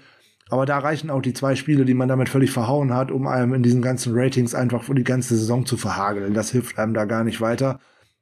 Deswegen das Große und Übergreifende, wenn man sich die Defense und den Gegner mal anschaut, ist aus meiner Sicht äh, die Run-Defense. Die ist angreifbar. Die ist in den meisten Fällen angreifbar und die ist über viele verschiedene Spieler angreifbar. Und das glaube ich, auch der große Vorteil äh, der 49ers. Man kann äh, Inside Zone laufen, man kann Outside Zone laufen, man kann mit Debo Samuel laufen und man hat es ja auch letzte Woche gegen Aaron Donald gemacht, man kann auch über die stärksten Spieler des Gegners laufen, denn das bringt einem eigentlich nämlich immer etwas. Zum einen fangen die an zu denken und zum anderen sind sie auch gezwungen, von ihrem eigentlichen Gameplan wegzugehen. Wir haben sechs oder sieben Runs über Aaron Donald gesehen und die waren auch gar nicht so unerfolgreich, wenn man mal ganz ehrlich ist. Das bringt ihn zum einen ans Denken und vor allem äh, bringt ihn davon ab, sein Hauptaugenmerk, nämlich vom Quarterback abzulenken, wenn er dann tatsächlich auch erstmal einen Schritt später losrennt, weil er gucken muss, ob nicht gerade der Lauf wieder in seine Richtung geht. Ja, ja, vollkommen richtig. Und wenn man sich da mal ähm, die Run-Defense, äh, die Grades von Pro Football Focus anguckt, dann sieht man, wenn man da in die, Run-Defense schaut, sag mal, erstmal mit Demarcus Lawrence äh, ein, mit 93,2 in der Run-Defense. Da denkt man sich, ja, okay, alles klar, der ist schon mal stark als Edge-Defender. Und dann wird's immer so grün, dann wird das Grün immer ein bisschen blasser. Und da sieht, ist es aber interessant, so die, diese tiefgrünen, das sind dann die Safeties und die Cornerbacks. Und der erste Linebacker ist dann erst Jabril, Jabril Cox mit ähm, 67,1 Rating. Und wenn wir dann noch weiter gucken, dann kommt Leighton Van Der Esch 63,1 Rating, äh, dann Luke Gifford 60,7. Also diese, die Linebacker sind tatsächlich so ein bisschen das Problem in der Run Defense. Und das ist natürlich das, wo man dann attackieren will, so dass ich mir auch durchaus vorstellen könnte, gerade weil Elijah Mitchell ja auch in den letzten Wochen gezeigt hat, dass es auch kann, dass man vielleicht von dem Outside Zone Game über die, äh, sag mal, Cornerbacks vielleicht ein bisschen mehr auch in, in die Inside Zone geht und versucht da dann die Linebacker zu ähm, attackieren das wird sich zeigen. Also ich, ich kann mir vorstellen, dass das durchaus eins der, der Erfolg, Erfolgsrezepte ähm, sein kann. Zumal man ja auch einfach sagen muss, dass ja nicht nur die Run-Defense der Cowboys entsprechend angreifbar ist, sondern natürlich auch das Run-Blocking der O-Line äh, bei den 49ers ja wirklich äh, auf einem sehr, sehr guten Level ist. Und wenn man das dann so in dieses Verhältnis bringt, dann glaube ich, und das ist auch eins der äh, Key-Matchups dieses Spiels, die ich mir aufgeschrieben hatte, ähm, dass einfach das 49ers Run, Run Game gegen die Cowboys Defense ähm, wichtig ist, unheimlich wichtig ist. Wir brauchen ein starkes Run-Game von Elijah Mitchell, aber auch von Debo Samuel, den wir da ja durchaus auch gesehen haben. Und die Cowboys müssen sich im Grunde, äh, so habe ich es äh, gelesen, äh, bereit sein, 60 Minuten lang zu tackeln. Da müssen sie sich darauf einstellen. Und äh, wenn man es so hinkriegen kann auf dem Boden, dann äh, hätten wir sicherlich alle nichts dagegen. Ja, du hast vollkommen recht. Da, wenn man sich gerade die Spieler anschaut, die in der gegradeten Liste in dem rötlichen Bereich unten dran stehen, da sieht man dann aber interessanterweise, dass das doch auf jeden Fall Spieler sind, die viel auf dem Feld sind. Und das ist bemerkenswert, wenn ich ehrlich bin. Du hast vollkommen richtig über die Jungs wie Demarcus Lawrence gesprochen zum Beispiel oder Jaron Curse, die oben stehen und auch ganz gute Grades und dabei haben. Wenn ich dann aber gucke, wer da tatsächlich noch mit guten Grades dabei steht, der hat gar nicht so viele Einsatzzeiten. Gucke ich nach unten, dann geht mein Herz schon wieder auf. Nämlich wenn ich an äh, Jeff Wilson denke, wenn ich an Debo Samuel denke, wenn ich äh, eventuell auch an Trey Sermon denke, weil ne, Inside Zone wäre vielleicht genau seins hier so nebenbei. Man hat noch nicht viel auf Tape von ihm gesehen, also da könnte man auch tatsächlich hier und da mal überraschen, nämlich mal mit so einem richtigen Punch und so einer Nadelspitze. Und dann gucke ich halt mal direkt auf die Interior Defensive Line. Und da sehe ich so einen Justin Hamilton mit einem ganz grauenhaften Grade von 40,6. Da sehe ich äh, Osa Digi Husuva, ich hoffe, das war richtig, äh, mit 37,7. Ich sehe einen Quinton Bohanna mit 29,6. Ich sehe einen Linebacker, ein ehemaliger Safety, aber den hat man hier in Dallas ja zum Linebacker umgewandelt. Keanu Neal von 27,9. Meine Güte, da könnte ich mir gar nicht aussuchen, über wen ich denn eigentlich gerne laufen möchte. Und dann gucke ich noch ein bisschen weiter nach oben. Da sehe ich auch noch einen Cornerback wie Jordan Lewis. Würde ich auch direkt drüber laufen. Da sehe ich noch einen weiteren Defensive Interior, also einen Defensive Tackle. Äh, Neville Gallimore, von dem ich eigentlich deutlich mehr gehalten habe, der aber zum einen nicht viel gespielt hat in dieser Saison, aber dann auch nur knapp über 50 gekommen ist. Und auch der von vielen immer so hoch gelobte äh, Safety und womöglich, äh, Quatsch, äh, Linebacker und äh, womöglich äh, Defensive Rookie of the Year, Micah Parsons in der Run-Defense ist er nicht so toll, weil da liegt er nämlich tatsächlich mit 56,1 auch nicht so wirklich gut da und auch sieben Miss Tackles sprechen da auch eine deutliche Sprache. Das ist immer das Problem, was eine äh, aggressive ähm, Defensive Line haben kann, wenn man nämlich ihre Aggressivität gegen sie wendet. Nämlich genau dahin laufen, wo ihre Aggressivität herkommt oder auch mit Screens genau in diese Richtung äh, arbeiten, wo nämlich der Druck herkommt, nämlich nur den kleinen Pass über den oder an dem äh, anstürmenden Defender vorbei. Dahinter ist zumeist eine Riesenlücke. Genau solche Sachen müssen wir machen. Das haben wir gegen die Rams auch gemacht. Garoppolo hat zweimal einen Hit von Aaron Donald äh, genommen, konnte einen Ball, ich glaube, auf Samuel loswerden, einen gerade noch auf äh, Jermichael Hasty. Und da hat man auch jeweils wie mal einen First Down dahinter gemacht.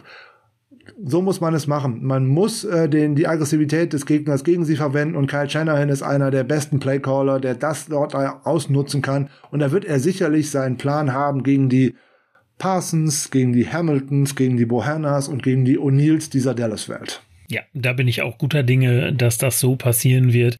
Ähm, ja, da muss man einfach sagen, hat man mit Kyle Shanahan genau den richtigen Trainer, weil der kann genau da sowas ausnutzen und äh, ja, kann, wie du sagst, die eigene Stärke äh, zur eigenen Schwäche machen. Und das wäre wirklich wünschenswert, wenn das am Ende klappen wird. Ja, vollkommen richtig da wir gerade über Stärken des Gegners sprechen, Stärken des Gegners, und ich habe gerade über den äh, kommenden höchstwahrscheinlich Defensive Rookie of the Year, Micah Parsons, etwas abfällig gesprochen in der Run-Defense. Ja, mag sein, aber gerade im Pass Rush hat ja keiner damit gerechnet. Da ist ja eigentlich die Überraschung in dieser Saison, weil das hat er eigentlich auch so am College in der Art und Weise nicht über diesen äh, dominanten Zeitraum gebracht.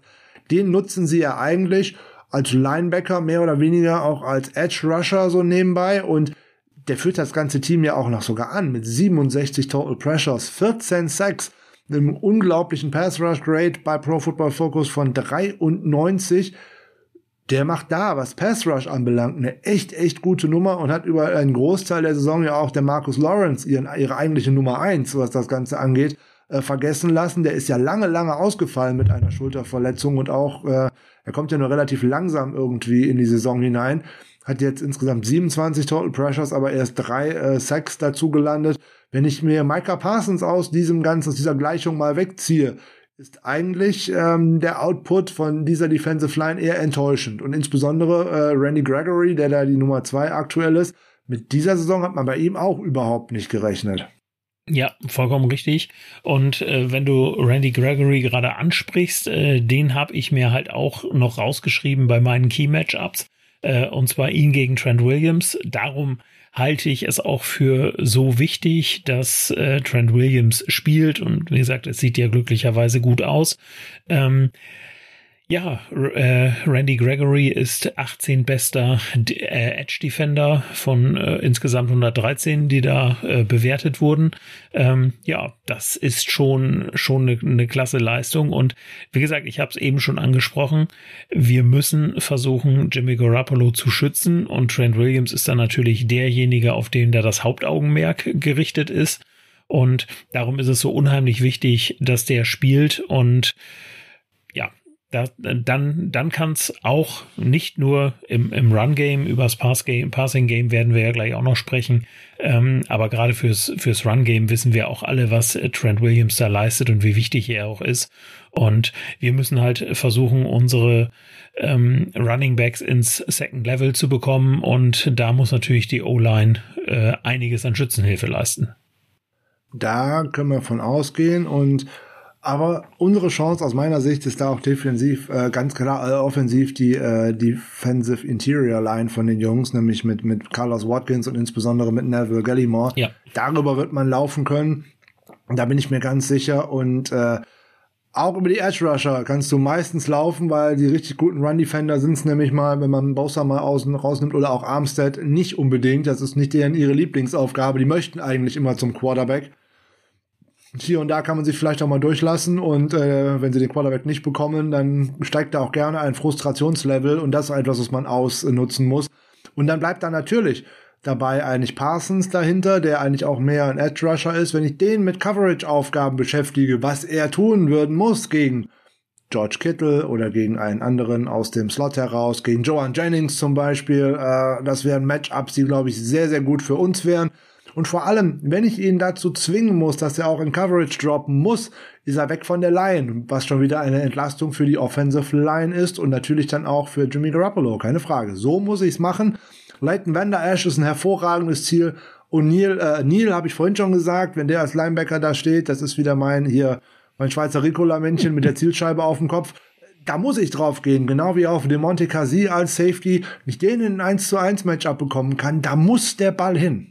Ja, vollkommen richtig. Und man kann da auch noch mal einen Blick auf Jordan Lewis äh, richten, der ja. ja. im Grunde der Starting äh, Slot Cornerback ist. Wenn der dann gegen Joan Jennings äh, oder vielleicht gegen George Kittle steht, dann wäre das aus meiner Sicht äh, gerade im Passing Game dann auch noch mal jemand, äh, den man durchaus äh, ähm, angreifen kann. Zweifelsohne natürlich auch immer wieder so ein äh, Kandidat, der gegen äh, Debo Samuel spielen könnte. Der ist ja auch gerne hier und da mal im Slot, keine Frage. Ähm, aber auch da muss man sich ja vielleicht nicht so unbedingt in die Hose machen. Ja, natürlich, äh, Trevor Dix hat elf Interceptions gefangen. Das ist eine Mördernummer mit elf Interceptions. Das waren immer tolle Highlight-Plays und dergleichen. Jetzt bin ich aber trotzdem weit davon entfernt zu sagen, dass der eine gute Saison gespielt hat. Weil ich schaue mir die äh, elf Interceptions an und denke, ja, ähm, das ist super. Aber dann gucke ich mal, wie viel Yards der abgegeben hat. Und dann wird mir schlecht. Dann sehe ich nämlich da 1016 Yards, die der gute Mann abgegeben hat. Und auch schon fünf Touchdowns. Der gibt 18,5 Yards pro Reception ab. Um Gottes Willen. Und 425 Yards nach dem Catch. Ja. Boah. Und gerade after the catch brauchen wir bei den 49ers Receivern äh, nicht drüber sprechen. Das ist natürlich auch etwas, ja, was ja sozusagen schon in die Stellenbeschreibung reingehört, dass sie das einfach leisten müssen und es ja auch tatsächlich tun. Und wenn ich da vielleicht nochmal einen kurzen Rückschluss mache auf das Run-Game, ähm, wenn wir uns seinen Run-Defensive Grade angucken von Trevor Dix, dann ist das bei 32,4. Da lässt er halt auch viel zu, so dass man über ihn natürlich auch das Outside-Zone-Game dann durchaus kreieren könnte.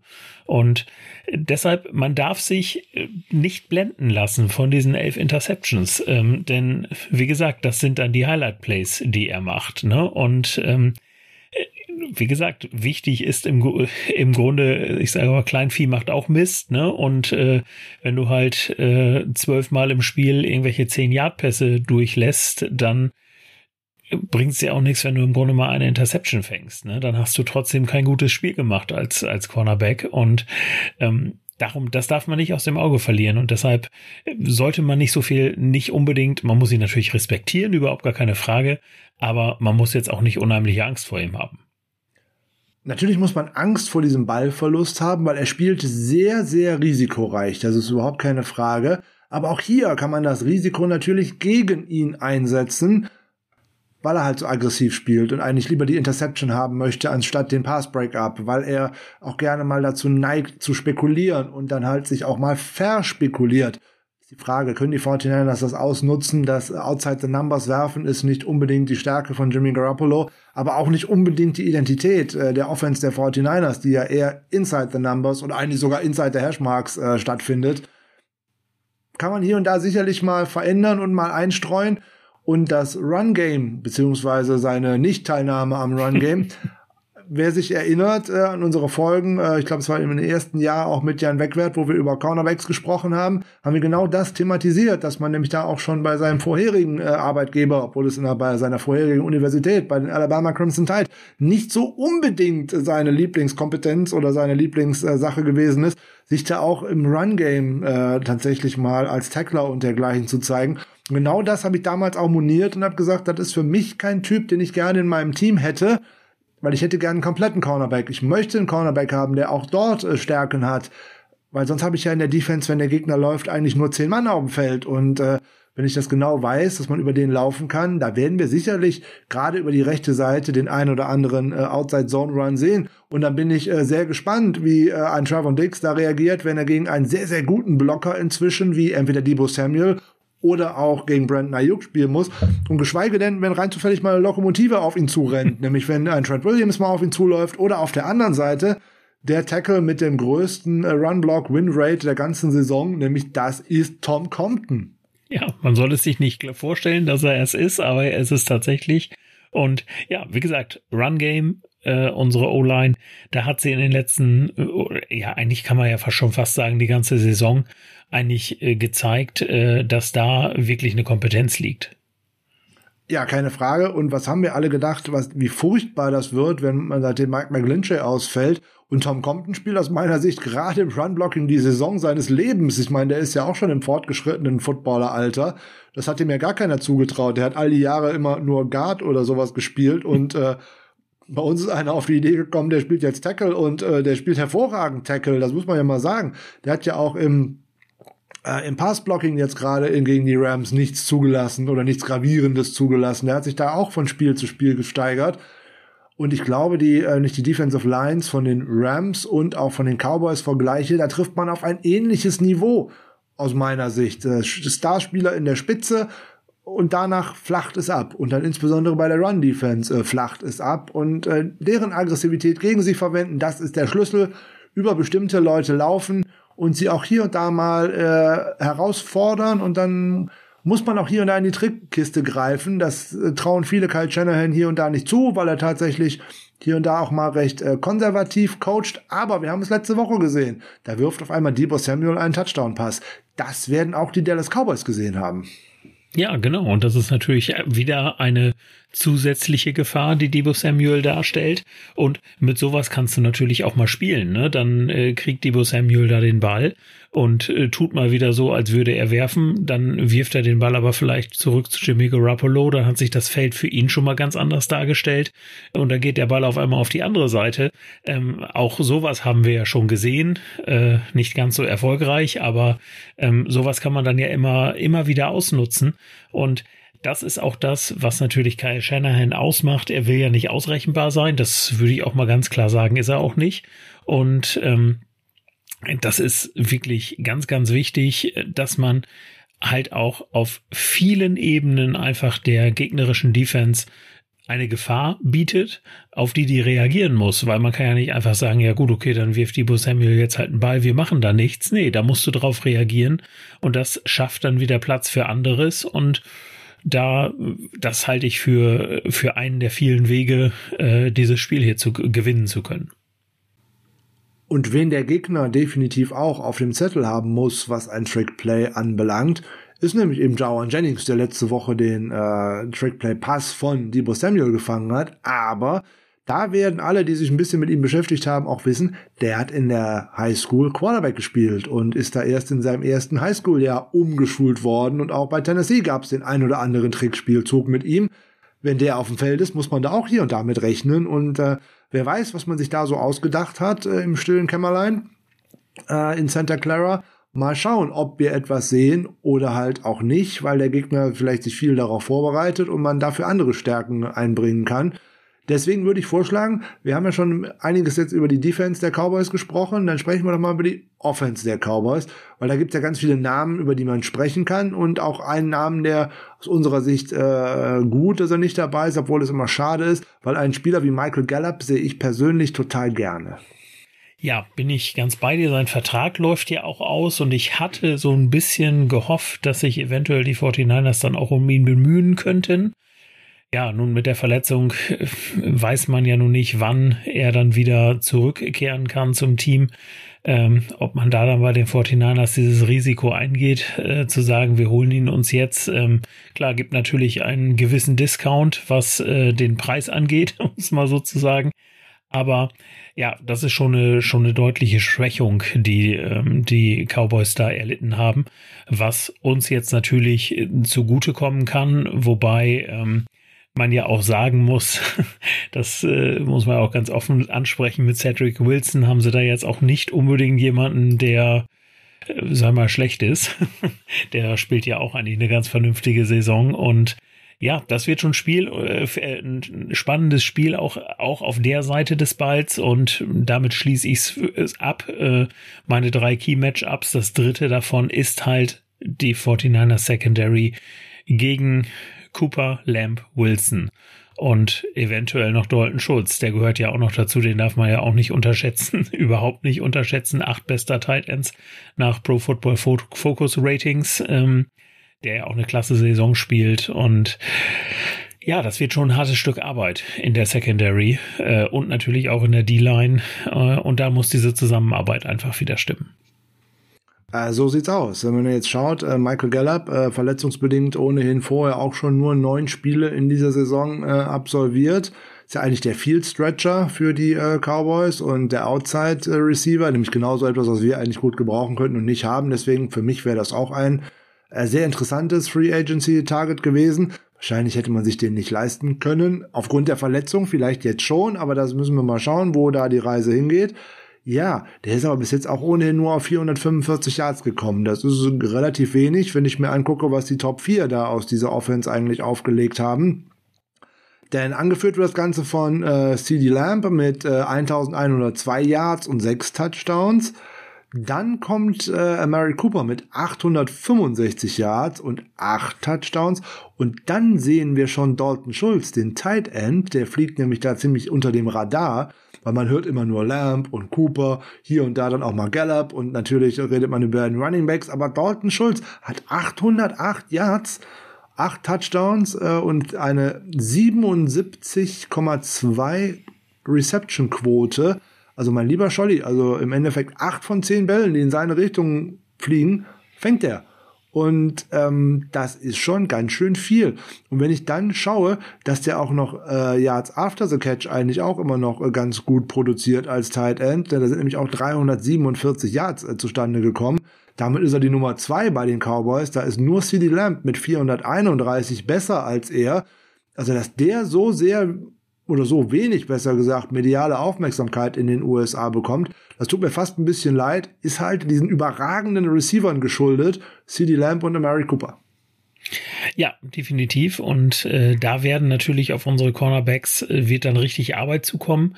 Man muss dann mal sehen, wer da dann gegen wen spielt. Ähm, ja, Mosley vielleicht gegen Lamb, äh, Thomas gegen Cooper ähm, wird sich zeigen, vielleicht auch mal im Wechsel. Äh, K1 Williams wird sich dann wahrscheinlich über Cedric Wilson im, im Slot dann kümmern. Ja, also und auch da brauchen wir natürlich wieder die Unterstützung der Safeties hinten. Deswegen ist es auch aus meiner Sicht nicht ganz unwichtig, äh, dass Jacques Guitart wieder fit sein wird. Sieht ja gut aus. Ähm, ja, das sind einfach ähm, ganz wichtige Aspekte und das ist, also wenn ich mir jetzt meine drei Key-Matchups angucke, dann habe ich eigentlich immer die, die 49ers vorne gehabt, also das Run-Game und Trent Williams. Ähm, ja, aber bei der, äh, bei den Wide Receivern oder sagen wir mal generell bei den Receivern der Cowboys gegen unsere Secondary, da sehe ich schon die, die Stärke eher bei den Cowboys. Und das muss man halt irgendwie versuchen zu kreieren. Und auch da muss dann wieder äh, die, der Coaching-Staff natürlich gucken, dass man hier ja vielleicht auch der, der Offense den ein oder anderen Look präsentiert, wo die was falsch reininterpretieren und da muss halt in diesem Spiel gegen diese Receiver muss halt einfach jeder Spieler auf dem Platz an sein Limit gehen und muss das abrufen und dann kriegt man das auch hin. Und wenn man das noch verbinden kann mit äh, Druck auf Dak Prescott was ja durchaus möglich ist, aber dazu gleich mehr, dann will ich meinen, ist das schon zu schaffen. Also man muss da jetzt nicht die, äh, die Flinte ins Korn werfen und sagen, na gut, wir müssen zusehen, dass wir jeden äh, Drive sieben Punkte holen, weil die Cowboys werden es auch tun. Ähm, das glaube ich nicht. Ähm, da kann man was machen, aber es wird halt ein hartes Stück Arbeit. Ja, definitiv. Äh, umso länger äh, Dak Prescott Zeit hat, umso gefährlicher wird das Ganze. Ich würde bei im, im, Receiving Game noch gerne über zwei Spieler sprechen, die eigentlich nicht unbedingt in dieses Aufgabengebiet fallen. Der eine aber da zumindest ein sicherer Fänger geworden ist und der andere doch wirklich sehr gefährlich ist. Die Rede ist von äh, den beiden Running Backs von äh, Ezekiel Elliott und insbesondere von Tony Pollard. Der erstgenannte, Elliott, äh, kommt inzwischen auf 75 Prozent äh, gefangene Bälle. Das ist schon ganz schön viel, wie ich finde. Die bringen zwar im Endeffekt durchschnittlich nur äh, 6,1 Yards pro, aber das ist ja auch immer schon auf dem halben Weg zum First Down. Ja, wenn man daran denkt, was ein gewisser Bill Walsh immer mal gesagt hat, vier Yards sind vier Yards, ob die jetzt im Running Game oder im Passing Game zustande kommen, ist mir egal. Vier Yards sind vier Yards, das mache ich dreimal und dann habe ich immer einen First Down. Äh, bei den 6,1 Yard, die durchschnittlich Elliott bei dem gefangenen Pass rausholt, brauche ich sogar nur zwei davon. Ja. Äh, darf man da nicht vergessen, macht er wirklich gut. Ähm, aber noch viel interessanter ist da eigentlich sein Komplementärback, nämlich Tony Pollard.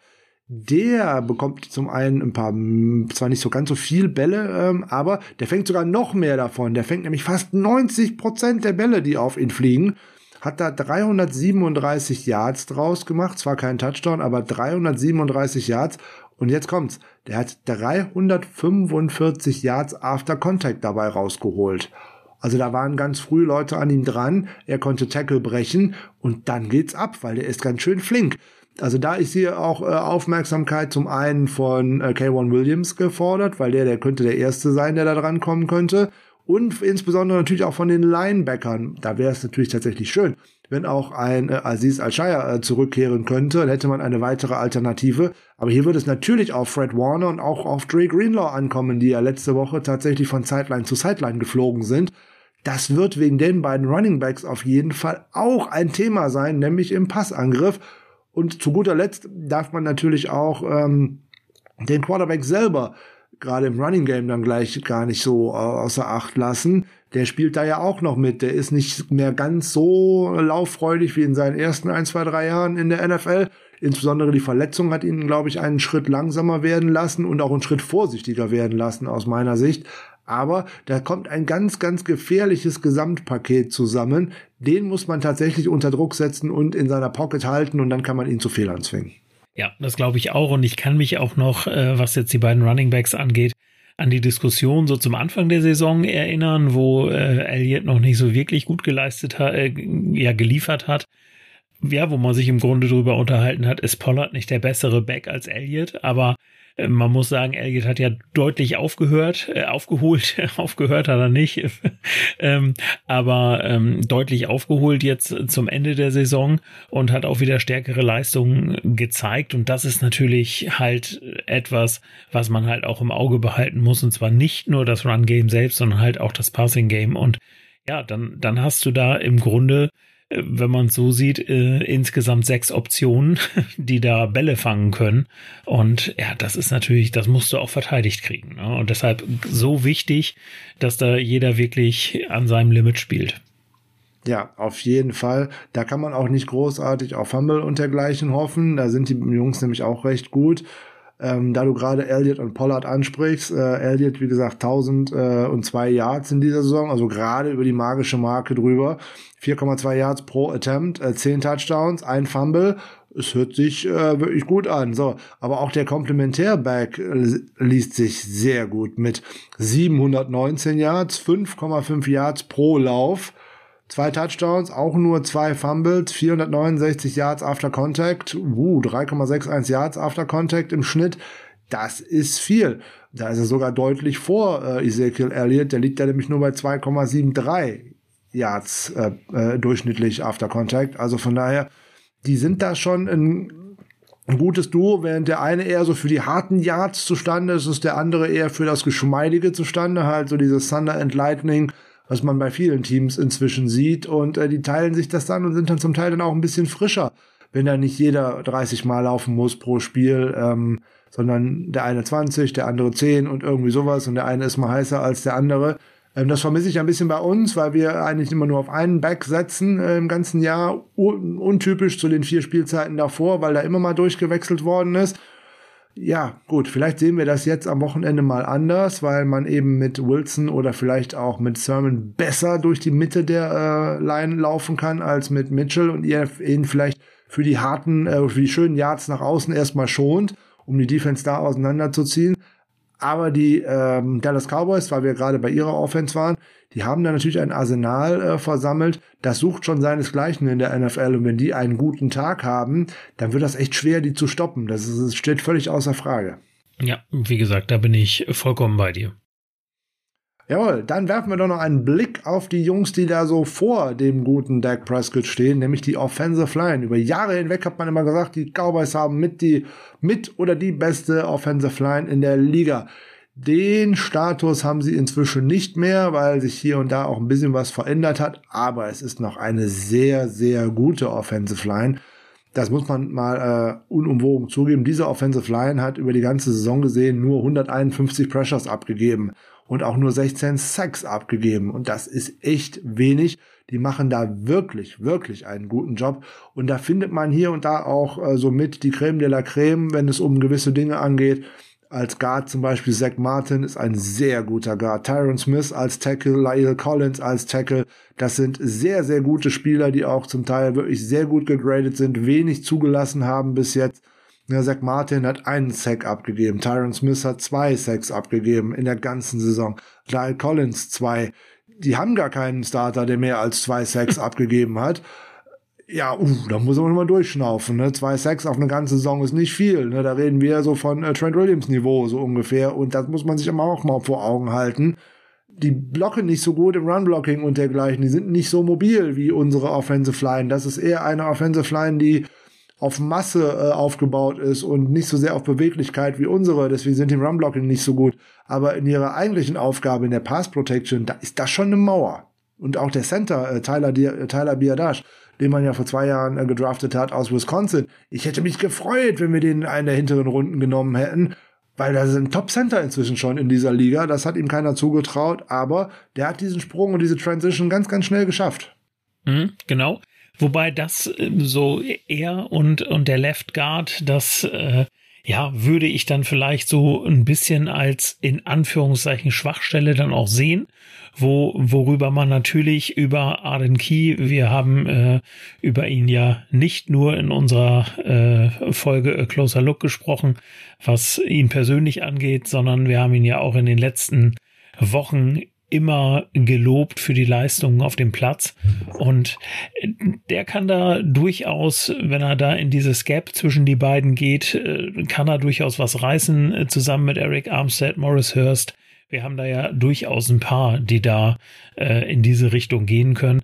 Und da kriegt man es vielleicht hin, diesen, diesen Druck dann auf Dak Prescott, der ja so wichtig ist, wie wir ja schon herausgearbeitet haben, ähm, dann vielleicht auch hinzukriegen. Und ja, auch das ist natürlich ein sehr, sehr wichtiges Matchup, aber gehört natürlich auch so ein bisschen in die in diese ähm, ja in den in den Kampf zwischen Wide Receivern und Secondary hinzu, weil natürlich, wenn die Wide Receiver nicht dahin laufen können, äh, wo sie hin müssen, weil Dak Prescott den Ball schnell loswerden muss, dann hilft uns das natürlich auch und ja, ist schon äh, ein starkes Duell da an der Linie. Keine Frage, da treffen Stärken auf Stärke. Und das ist immer gefährlich für beide Seiten, in Anführungszeichen. Und äh, das Spiele, gerade Playoff-Spiele, werden auf dem Boden gewonnen, die werden in the trenches gewonnen. Wir sagen es immer wieder. Wer die Lions dominieren kann, wer da die Oberhand behalten kann, der gewinnt ein Footballspiel, gerade in den Playoffs. Die 49ers haben ihr letztes Playoff-Spiel letzte Woche äh, im SoFi Stadium gewonnen weil man ab kurz vor der Halbzeit die Trenches dominiert hat, weil man da das harte physische Spiel angenommen hat und den Gegner überpowert hat. Und genau das werden sie gegen die Cowboys auch machen müssen. Und vor allem werden sie unnötige Strafen vermeiden müssen. Keine Pre-Snap-Penalties, weil die werden besonders wehtun. Keine Face Mask Strafen. Natürlich wird man wahrscheinlich über die ein oder andere Defensive Pass Interference wieder nicht drum rumkommen. Da sind halt sehr, sehr gute Receiver am Start. Da darf man sich keinen vormachen. Aber wenn man eine kassiert, heißt das nicht, dass man weiter wegbleiben muss, sondern man muss dran bleiben, weil man muss ja auch die Chance haben, mal ein Play zu machen. Etwas zuzulassen, wie Josh Norman das in den letzten Wochen äh, gerne gemacht hat, so nach dem Motto, ihr schlagt mich nicht tief, ich gebe dir erstmal 10 Yards ab und dann haust du mir weitere 15 Yards auf der Kontakt rein. Nee, das, das keine, keine Chance. Du, du wirst das nicht wieder gut machen können. Du musst hier auch Plays machen, du musst hier Interceptions und Takeaways äh, tatsächlich produzieren, um deiner eigenen Offense den Ball wiederzugeben und da auch die Chancen zu maximieren, selber Punkte zu machen. Ja, genau. Das ist einer der, der zusätzlichen Wege, den, den du natürlich über Druck dann forcieren kannst und Emery Thomas hat es äh, gezeigt, dass er mal eine Interception fangen kann. Und ja, wollen wir, wollen wir hoffen, dass es genau über diesen Weg auch geht und dass wir die Turnover Battle dann für uns entscheiden, was in diesem Spiel auch wirklich sehr, sehr wichtig ist, dass man das schafft oder dass man äh, ja, das versucht. Ne? Und ja, da, wie gesagt, gehören alle dazu. Da gehören alle dazu. Jawohl. Ich glaube, wir haben eine recht runde Vorschau auf beide Teams äh, geliefert. Ein bisschen die breite und lange Historie und tiefe Historie der beiden Teams gegeneinander angekratzt. Es wird ein Spiel auf Augenhöhe, Was allerdings nicht bedeutet, dass es auch ein enges Spiel werden muss. Es kann natürlich auch zu einem Blowout auf, einen, auf der einen oder anderen Seite kommen, wenn ein Team einen sehr, sehr guten Tag erwischt und das andere Team einen nicht so guten Tag. Dafür ist die NFL in dieser Saison einfach viel zu unwägbar. Und auch letztes Jahr gab es zahlreiche Siege bei den Auswärtsteams in der Wildcard Round. Es ist nicht immer unbedingt äh, Heimvorteil, in Anführungszeichen, zu Hause zu spielen. Ja, man muss nicht reisen. Ja, man hat eventuell mehr Fans im Stadion. Aber die Waage hält sich da so ja fast schon 50-50, wie das denn da so weitergeht. Das ist ein Unterschied oder kein großer Unterschied für die 49ers, ob sie in Kalifornien spielen oder jetzt in Texas in einem Dome. Es wäre natürlich ein Unterschied, jetzt in, äh, im Februar oder im, im Mitte Januar im, im äh, Soldier Field in, äh, in der Kälte zu spielen oder in Seattle zu spielen oder natürlich in Green Bay im Lambeau Field zu spielen bei minus 15 Grad oder irgendwie solchen schönen Sachen auf der gefrorenen Tundra sozusagen. Das sind Unterschiede. Aber ob ich jetzt in Kalifornien bei 16 oder 18 Grad, die man da gerade hat, jetzt spielt oder auch mal nur bei 10 Grad draußen trainiert, das ist ja, oder ob ich ihn jetzt in einem Dome spiele, in einem AT&T Stadium in Jerry World bei, keine Ahnung, klimatisierten 18 Grad oder so, das macht da keinen großen Unterschied und ähm, im Gegenteil, da spielt, glaube ich, dann so ein kalifornischen Team sogar noch eher in die Hände. Insbesondere, wenn man einen guten Kicker noch mitbringt. In einem Dome kann man ne, kein Wind und gar nichts. Also wenn Robbie Gold da ein Field Goal verschießen würde, würde es mich sehr wundern. Glaube nicht, dass da die Vorteile sehr auf der Seite von den Dallas Cowboys sind. Und äh, da sind die sich, glaube ich, auch bewusst. Die 49ers sind ein sehr unangenehmer Gegner, wenn sie denn ihr Spiel aufziehen können. Ja, genau. Das ist das Entscheidende. Und ähm, das hat man jetzt ja auch an allen Stellen wieder äh, gesehen, dass sich die, die Cowboys im Grunde gewünscht hätten, nicht gegen die 49ers spielen zu müssen und dass das eigentlich für jedes Team äh, in den Playoffs gilt, äh, dass sie die 49ers eigentlich möglichst vermeiden wollen. Und das spricht für das Team, das spricht äh, für den Coach und das spricht natürlich auch dafür, dass wir jetzt nicht sagen sollten, naja, es ist so viel in der Saison schiefgelaufen, dass wir es jetzt in die Playoffs äh, geschafft haben, ist Glück und damit sollten wir uns jetzt abfinden, sondern man kann durchaus die Hoffnung haben, dass diese Geschichte in den Playoffs noch weitergeht und dass es über die Wildcard Round in den Super Bowl gehen kann, haben uns ja die Buccaneers im letzten Jahr gezeigt. Das haben die Buccaneers gezeigt, das haben auch mal die New York Giants äh, gezeigt, zweimal vor nicht allzu langer Zeit. Möglich ist das immer, es ist nicht wahrscheinlich, aber möglich. Es bleibt dabei, vom Gegner zum Gegner schauen. Der nächste Gegner ist immer der schwerste und nicht jetzt gucken, wen ich denn, wann ich denn in Green Bay ran muss oder so. Die könnten ja auch direkt lustigerweise nächste Woche nach der Bay stolpern, weiß man alles nicht. Also von daher einfach voller Fokus auf die Cowboys, das beste Spiel abliefern, was ich in der Lage bin zu zeigen. Und wenn alle Spieler, die eingesetzt werden, also sowohl Offense, Defense als auch Special Teams, eine gute Leistung abliefern, dann ist ein Weiterkommen durchaus möglich bei den Dallas Cowboys. Es wird auf die Teamleistung ankommen und da haben uns die 49ers in den letzten Wochen doch gerade mit großer Moral und großer Kämpfermoral vieles gezeigt. Und wenn man dann am Anfang gut in die Partie kommt, das ist, wäre ein hervorragendes Zeichen und dann müsste Jimmy Garoppolo auch nicht so sehr äh, früh werfen. Man muss früh sein Laufspiel ähm, tatsächlich ins Laufen bekommen, so blöd sich das jetzt anhört.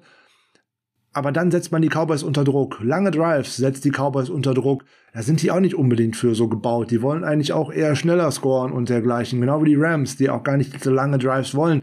Die Rams haben versucht, mit dem 49ers Football die 49ers zu schlagen. Das hat aber nicht funktioniert.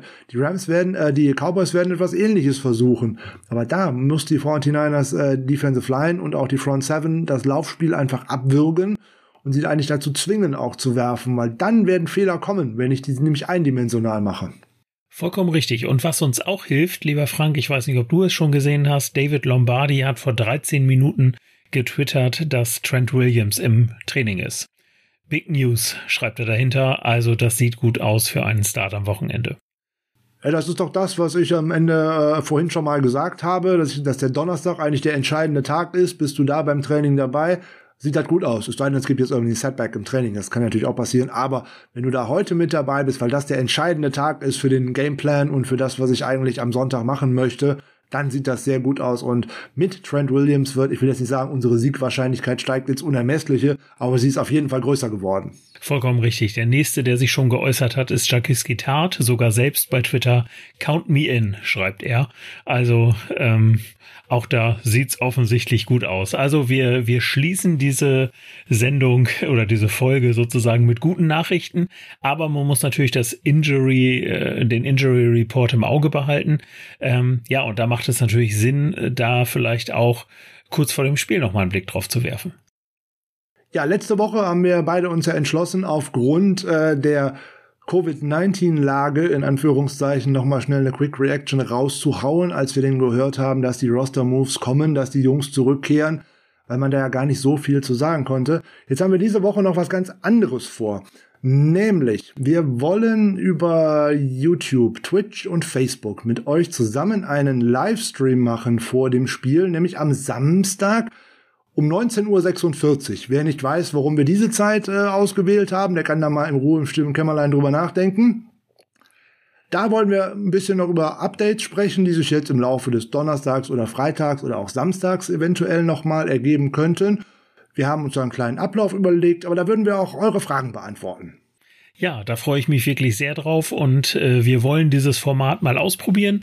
Ähm, wir wollen mal äh, Erfahrungen sammeln, nicht nur für uns, sondern auch von euch, äh, nämlich euer Feedback dann, wie euch das gefallen hat. Und äh, es gibt schon, sag ich mal, die ein oder andere Überlegung, was man da in Zukunft noch so machen könnte, um es mal so zu sagen.